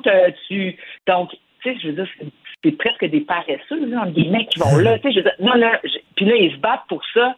Je trouve ça, je trouve ça fou. Puis moi, ce que je trouve le plus fou, c'est qu'il aurait dû disqualifier les deux. Parce que là, France Benjamin, c'est quand même pas rien. Puis d'ailleurs, il y a des députés libéraux au caucus hier qui étaient très fâchés contre euh, France Benjamin parce que lui, tu sais, le test, le premier test de leadership de Marc Tanguay, c'était de ramener Mme Nichols au caucus. Ben, lui, à cause de son chichi public, il a fait échouer Marc Tanguay. C'est quand même oui. pas rien. Et il a, il mis, test- il a mis son, son, son parti dans la merde et même euh, son parti est devenu l'objet du ridicule. là. C'est ça. C'est exactement ça. Puis à la fin de la journée, Marc Tanguay, ben, on va confirmer M. Benjamin parce que, bon, pour la cohésion du parti, ben, pardon, je trouve que c'est vraiment mal parti leur affaire parce que leur collègue, M. Benjamin, ben, il a joué solo. En fait, il a joué d'un Ben oui. égocentrisme. Mais moi, je, je, je ne m'explique pas ça. Il aurait dû juste faire bon, OK, je suis un peu déçu. Puis il aurait pu euh, avoir autre chose, là. Puis euh, de toute façon, je veux dire, sont-tu si à l'argent que ça? Tu rendu là, voyons donc, Ben là, on oui. parle pas non plus d'une prime de 200 000 là. Ben Euh, oui. Et, et- c'est, euh, et- et écoute, entre, entre la ligne de parti là, qui paralyse tout le monde, puis tout ça, puis chacun agit à sa façon, puis euh, c'est au plus fort la poche, puis il me semble qu'il y a un entre-deux. Il, y a- il y a un mot français que j'aime beaucoup, Elsie, et je suis convaincu que toi aussi, c'est prérogative. Prérogative, ça veut dire un avantage ou un droit qui est attaché à une fonction. Quand tu es chef de parti, c'est toi qui décides si un tel va avoir tel poste ou tel autre. C'est pas la personne qui décide, c'est toi. C'est exactement ça. Puis, M. Tanguay a été nommé il y a à peine euh, moins d'une semaine. Me semble que la moindre des choses, là, ça aurait été de faire comme, OK, il a pris cette décision-là, puis je marche dans le rang. Non, moi, je, ça là-dessus, là, M. Benjamin, je trouve qu'il a complètement échappé. On a beaucoup parlé de Mme Nichols parce qu'elle aussi, ceci dit, là, j'écoutais hier à Paul Arcand. Bon, là, puis je la comprends quelque part parce que elle, bon, elle a fait un, un premier petit chichi au départ quand elle n'a pas été contente d'avoir son poste, mais elle est quand même restée dans le caucus, elle n'a rien dit. Sais, elle boudait dans son coin. Mais là, elle s'est fait expulser, là, tu sais, à gros coup de pelle, puis votant, puis etc. Fait que, tu sais, je comprends un peu son point de vue à elle, qu'elle n'a pas mérité ça non plus, là. Mais- mais- elle mais- a quand même été loyale. Mais ce qui est incroyable, c'est que Dominique Anglade, euh, la goutte que fait déborder le vase, elle a perdu sa job de chef, c'est vraiment l'affaire Nichols. Et finalement, elle, elle doit dire, ben regardez, j'avais raison de la sacrer dehors. Ben oui, c'est sûr. Ben oui, c'est sûr. Mais elle était prise dans un. Dans, tu sais, Dominique Anglade, euh, dans le fond, ça a accéléré sa chute parce que, bon, Mm. évidemment, son leadership était contesté, mais tu as tellement raison. C'est sûr que Mme Nichols, mais en même temps, c'est Mme Nichols, oui, parce que c'est Mme Nichols qui ne veut pas revenir au caucus. Donc, ça, c'est la, la, la partie de blâme à Mme Nichols. Mais à la base, c'est quand même les officiers du Parti libéral qui l'ont exclu du caucus sans aucune espèce de raison valable. Tu n'exclus pas une députée pour, euh, Hmm. pour une raison comme celle-là. D'ailleurs, le communiqué de presse était écrit là où Mme Nichols n'avait pas de responsabilité, puis euh, on regardait par en avant. Donc, euh, mais depuis ce jour où elle est sortie du caucus, ben là, à un moment donné, elle aurait pu aussi euh, baisser la tête puis revenir puis faire euh, ben, faire son travail comme les autres puis arrêter aussi de ah je veux des excuses, je veux ci, je veux ça. Oui là, mais à un moment donné, il y en a un peu fait des excuses, tu sais, puis on arrête d'en parler. C'est encore pire. Moi, je trouve que d'un point de vue d'atteinte à la réputation, et Mme Nichols, et M. Benjamin, et Dominique Anglade, et Marc Tanguay, ils ont toute l'air d'une gang de fous. Donc, ils font durer leur propre malheur.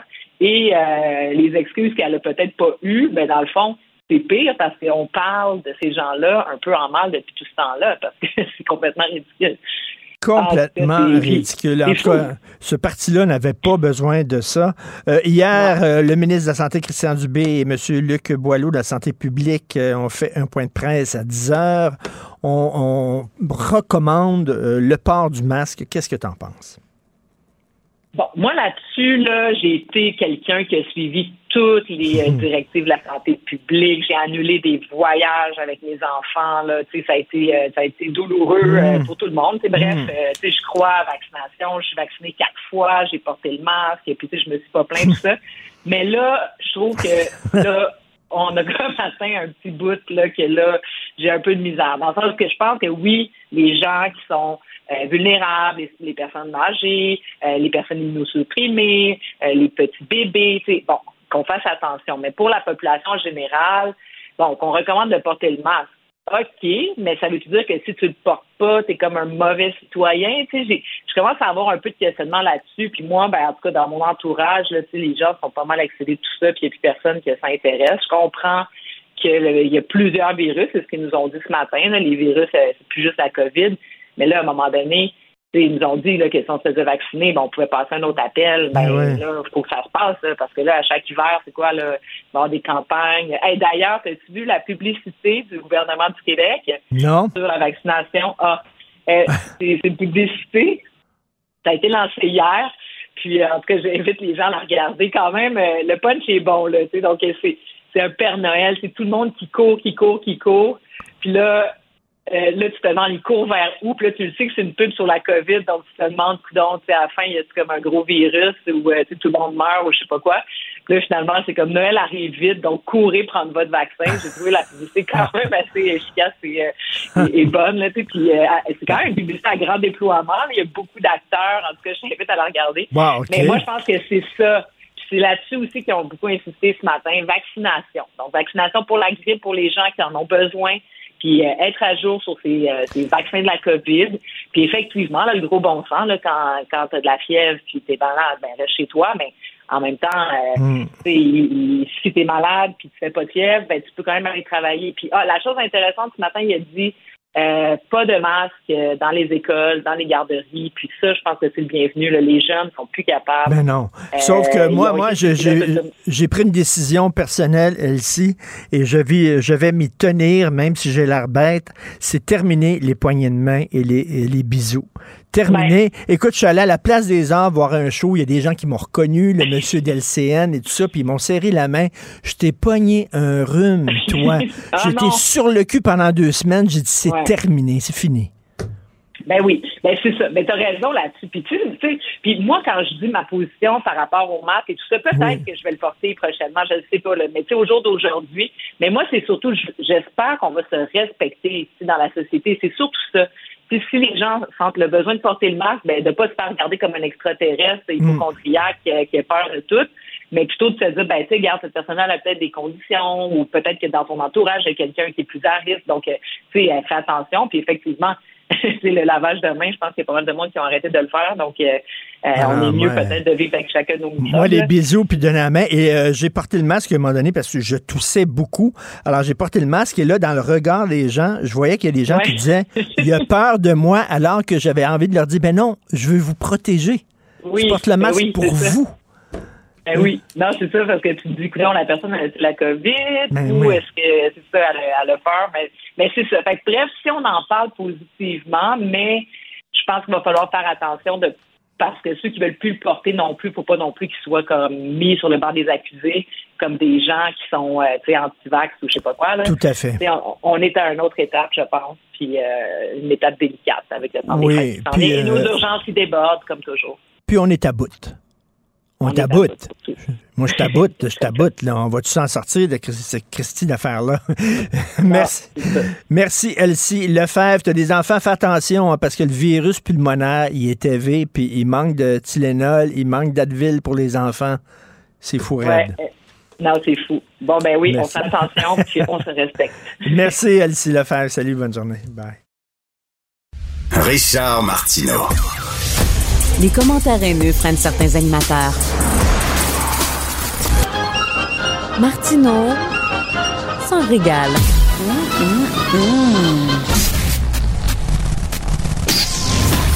Gilles Proulx. Bonjour, mon cher Richard. Richard Martineau. Petit lapin. La rencontre. Point à l'heure des cadeaux. Je serai pas là, là à vous flatter dans le sens du poil. Point à la ligne. C'est très important là, ce qu'on dit.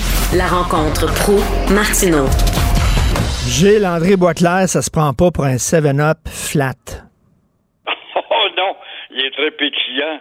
Et il a toujours pensé qu'il était au-dessus de tout le monde. Ben oui. Ce gars-là, je sais pas si tu l'as croisé. Ben oui, ben Moi, ça oui. m'est arrivé à quelques occasions. Tu sais, tu lui tends la main, puis il te regarde de haut à savoir si tu as des euh, étoiles sur ton épaule, ton uniforme, avant de te donner la main. Ça te donne une idée. Alors, le suffisant et hautain ex-chef du PQ, ça aurait été épouvantable d'avoir ce gars-là à la tête du PQ si jamais celui-ci avait pris le pouvoir. Alors, il va rester en tôle, mais c'est une très bonne décision de la part de la commission de libération. Monsieur ne voulait faire que le sixième de son temps. Et euh, cet être supérieur avait refusé de suivre une thérapie pour délinquants sexuels. Alors, ça te donne une idée. S'il avait fallu qu'on le livre tout de suite, on aurait prouvé à la justice ridicule et caricaturale que lorsque tu appartiens à une certaine secte quelconque, eh bien, il y a deux justices, celle du BOM et celle du hautain. Euh, C'était mon voisin, ça. Moi, je, demeurais dans le Vieux-Montréal, au coin des rues Saint-Paul et Saint-Pierre. Euh, il y avait des condos et c'était mon voisin. On se croisait souvent. Il est très arrogant. Vraiment, là. Oui, parce que tu travaillais pour des médias de basse classe. Tu n'étais pas à Radio-Canada ou à Radio... Malgré que tu travaillais à Radio-Québec, puis il n'y avait pas le temps de regarder ça. C'est c'est comme ça. Tu ne travaillais pas au devoir. Alors, tu comprends qu'on te regardait de haut, hein? Alors, lui disait, euh, un journaliste de basse extraction, comme on dit. Ben oui, alors lui disait, moi, suivre une thérapie avec tout le monde, avec tous les autres. Voyons donc, je suis un ancien ministre. Moi, je ne peux pas mêler à, à la plèbe. Ouais. Alors, et ces gars-là, ça voulait prendre le pouvoir pour aider le peuple à s'épanouir, imagine-toi. Le Parti libéral du Québec, ça fait rire tout le monde. C'est la meilleure pièce de théâtre d'été en ville. Franchement, ce parti-là devrait disparaître. Plus qu'éteindre que le Parti libéral du Québec, tu meurs. Au Parti libéral du Québec, un partisan sans idée, euh, évidemment, entre dans ce parti-là. Pourquoi? Moi, je suis membre du Parti québécois, euh, Parti libéral du Québec. Pourquoi? Parce que c'est un parti statu quoiste. C'est un parti qui ne veut pas bouger. C'est un parti qui ne veut rien changer au chapitre de l'identité du territoire. Alors, là, on se bat, faut-tu être enfantin, on se bat pour un boni de 35 000 piastres sur la paye du troisième président de l'Assemblée nationale. C'est un job de paresseux être président de l'Assemblée. Surtout quand tu es troisième. Là, on va te tu vas aller à la commission Intel, tu vas présider ça, là, pour pas qu'il y ait de chicane là-dedans. Tu peux roupiller tout en écoutant un discours sur une virgule d'un projet de loi qui viendra pas, et puis là, ben, tu ramasses ta paye. Ça fait 35 000 de plus sur le 100 000 que tu gagnes déjà comme petit député.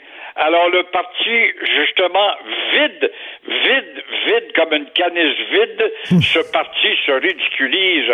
Et ce parti vide réussit quand même à convaincre, pense-y, 21 circonscriptions. C'est pas des farces. Ils ont tiré 21 circonscriptions qui étaient des circonscriptions de statu quoiste. Alors, si au Parti québécois, jadis, euh, on, on se tapait dessus, au moins, c'était pour des débats nationaux. C'était pas la même chose du tout. Au Parti libéral du Québec, eh bien, on se chamaille pour un boni de 35 000 piastres. Et quant à moi, euh, Madame Nicole, tout comme euh, euh, ce France Benjamin, ça devrait être mis dehors, le derrière sur une pelle à charbon, si le parti veut vraiment se régénérer. Mais là, le nouveau président par le chef par intérim, pas fort, pas fort, pas fort, il vient perdre des plumes, lui avec. Je se demandé si Dominique Anglais n'avait pas raison, par hasard. Ben oui, elle avait raison. Je pense qu'elle sacrée dehors. Finalement, elle veut rien savoir. Euh, tu sais, il y a des gens qui comprennent ni, ni du cul ni de la tête, comme on dit. C'est un peu ça. Exactement, exactement. Elle avait peut-être pas d'idée frondeuse constitutionnellement parlant, Mais elle en avait un peu en Mais leadership quand elle a dit à madame qui passait, madame qui chiquait de la gomme en public en passant.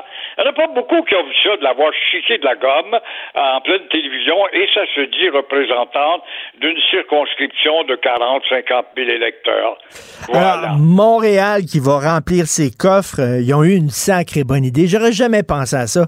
Ils ont augmenté euh, le prix des euh, amendes, des contraventions pour le stationnement. On aime tellement l'automobiliste à Montréal. Alors Montréal, elle a faim tout le temps et elle va mon- monter ses réserves sur le dos, encore une fois, vous avez deviné, bien sûr, des automobilistes. 9 millions de plus iront dans la caisse grâce à ces nouvelles contraventions, dépendant quelle sorte de contravention que tu commets, là, dans une zone d'han- d'handicapés. Même les handicapés financièrement parlant vont y goûter. Et tout ça dès le 16 janvier.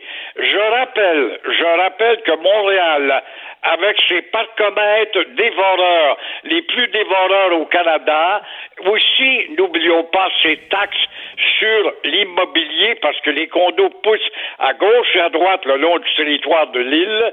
Tout ça, ça grossit les coffres de madame, en plus de la taxe de bienvenue. Euh, et ma- malgré tout cela, la ville a encore faim. Elle a toujours faim, elle quémande à Québec. Mais j'espère que Québec va lui rappeler, puis nous aussi, devrait lui rappeler à l'hôtel de ville que vos ronds de cuir sont quand même à 30% au-dessus des ronds de cuir d'Ottawa et de Québec, Madame Ricadeuse. Il n'y a pas de place pour se stationner à Montréal à cause des travaux, à cause des cônes oranges, à cause des trous. Puis là, les seules places qu'on a, maudit bordel, ils vont augmenter les contraventions. C'est vraiment. Exactement. On- on- justement, on élargit les, les voies pour les cyclistes, Eh on rapetisse la voie. La rue Saint-Denis, c'est un bel exemple. Essaye donc de stationner, toi, à la rue Saint-Denis. T'arrives à 10 heures le matin, là, quand ils sont là depuis 7 heures. T'es foutu, tu peux pas, tu peux pas, pas rien que la rue Saint-Denis. Partout, partout, partout, on étouffe l'automobiliste. On le déteste, l'automobiliste. Mais l'automobiliste paye le quart du budget de cette bande de ricadeux-là. Alors, l'automobiliste va aller faire son shopping, ça arrive sud, puis euh, ça arrive nord, puis les commerces de Montréal vont mourir la bouche ouverte. C'est ça qui va arriver, point Je ne final. demande pas pourquoi on va au Mike Champlain au 10-30 ou à Ben oui. Laval? Quand on devrait se poser des questions.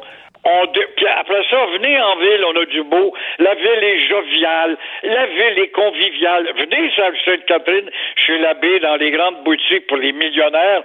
Old Renfrew, par exemple, maintenant, depuis 1866, qui est là. Venez donc encourager ces beaux commerces qui ont des modes à l'avant-garde. Ouais, mais tu vois là comment?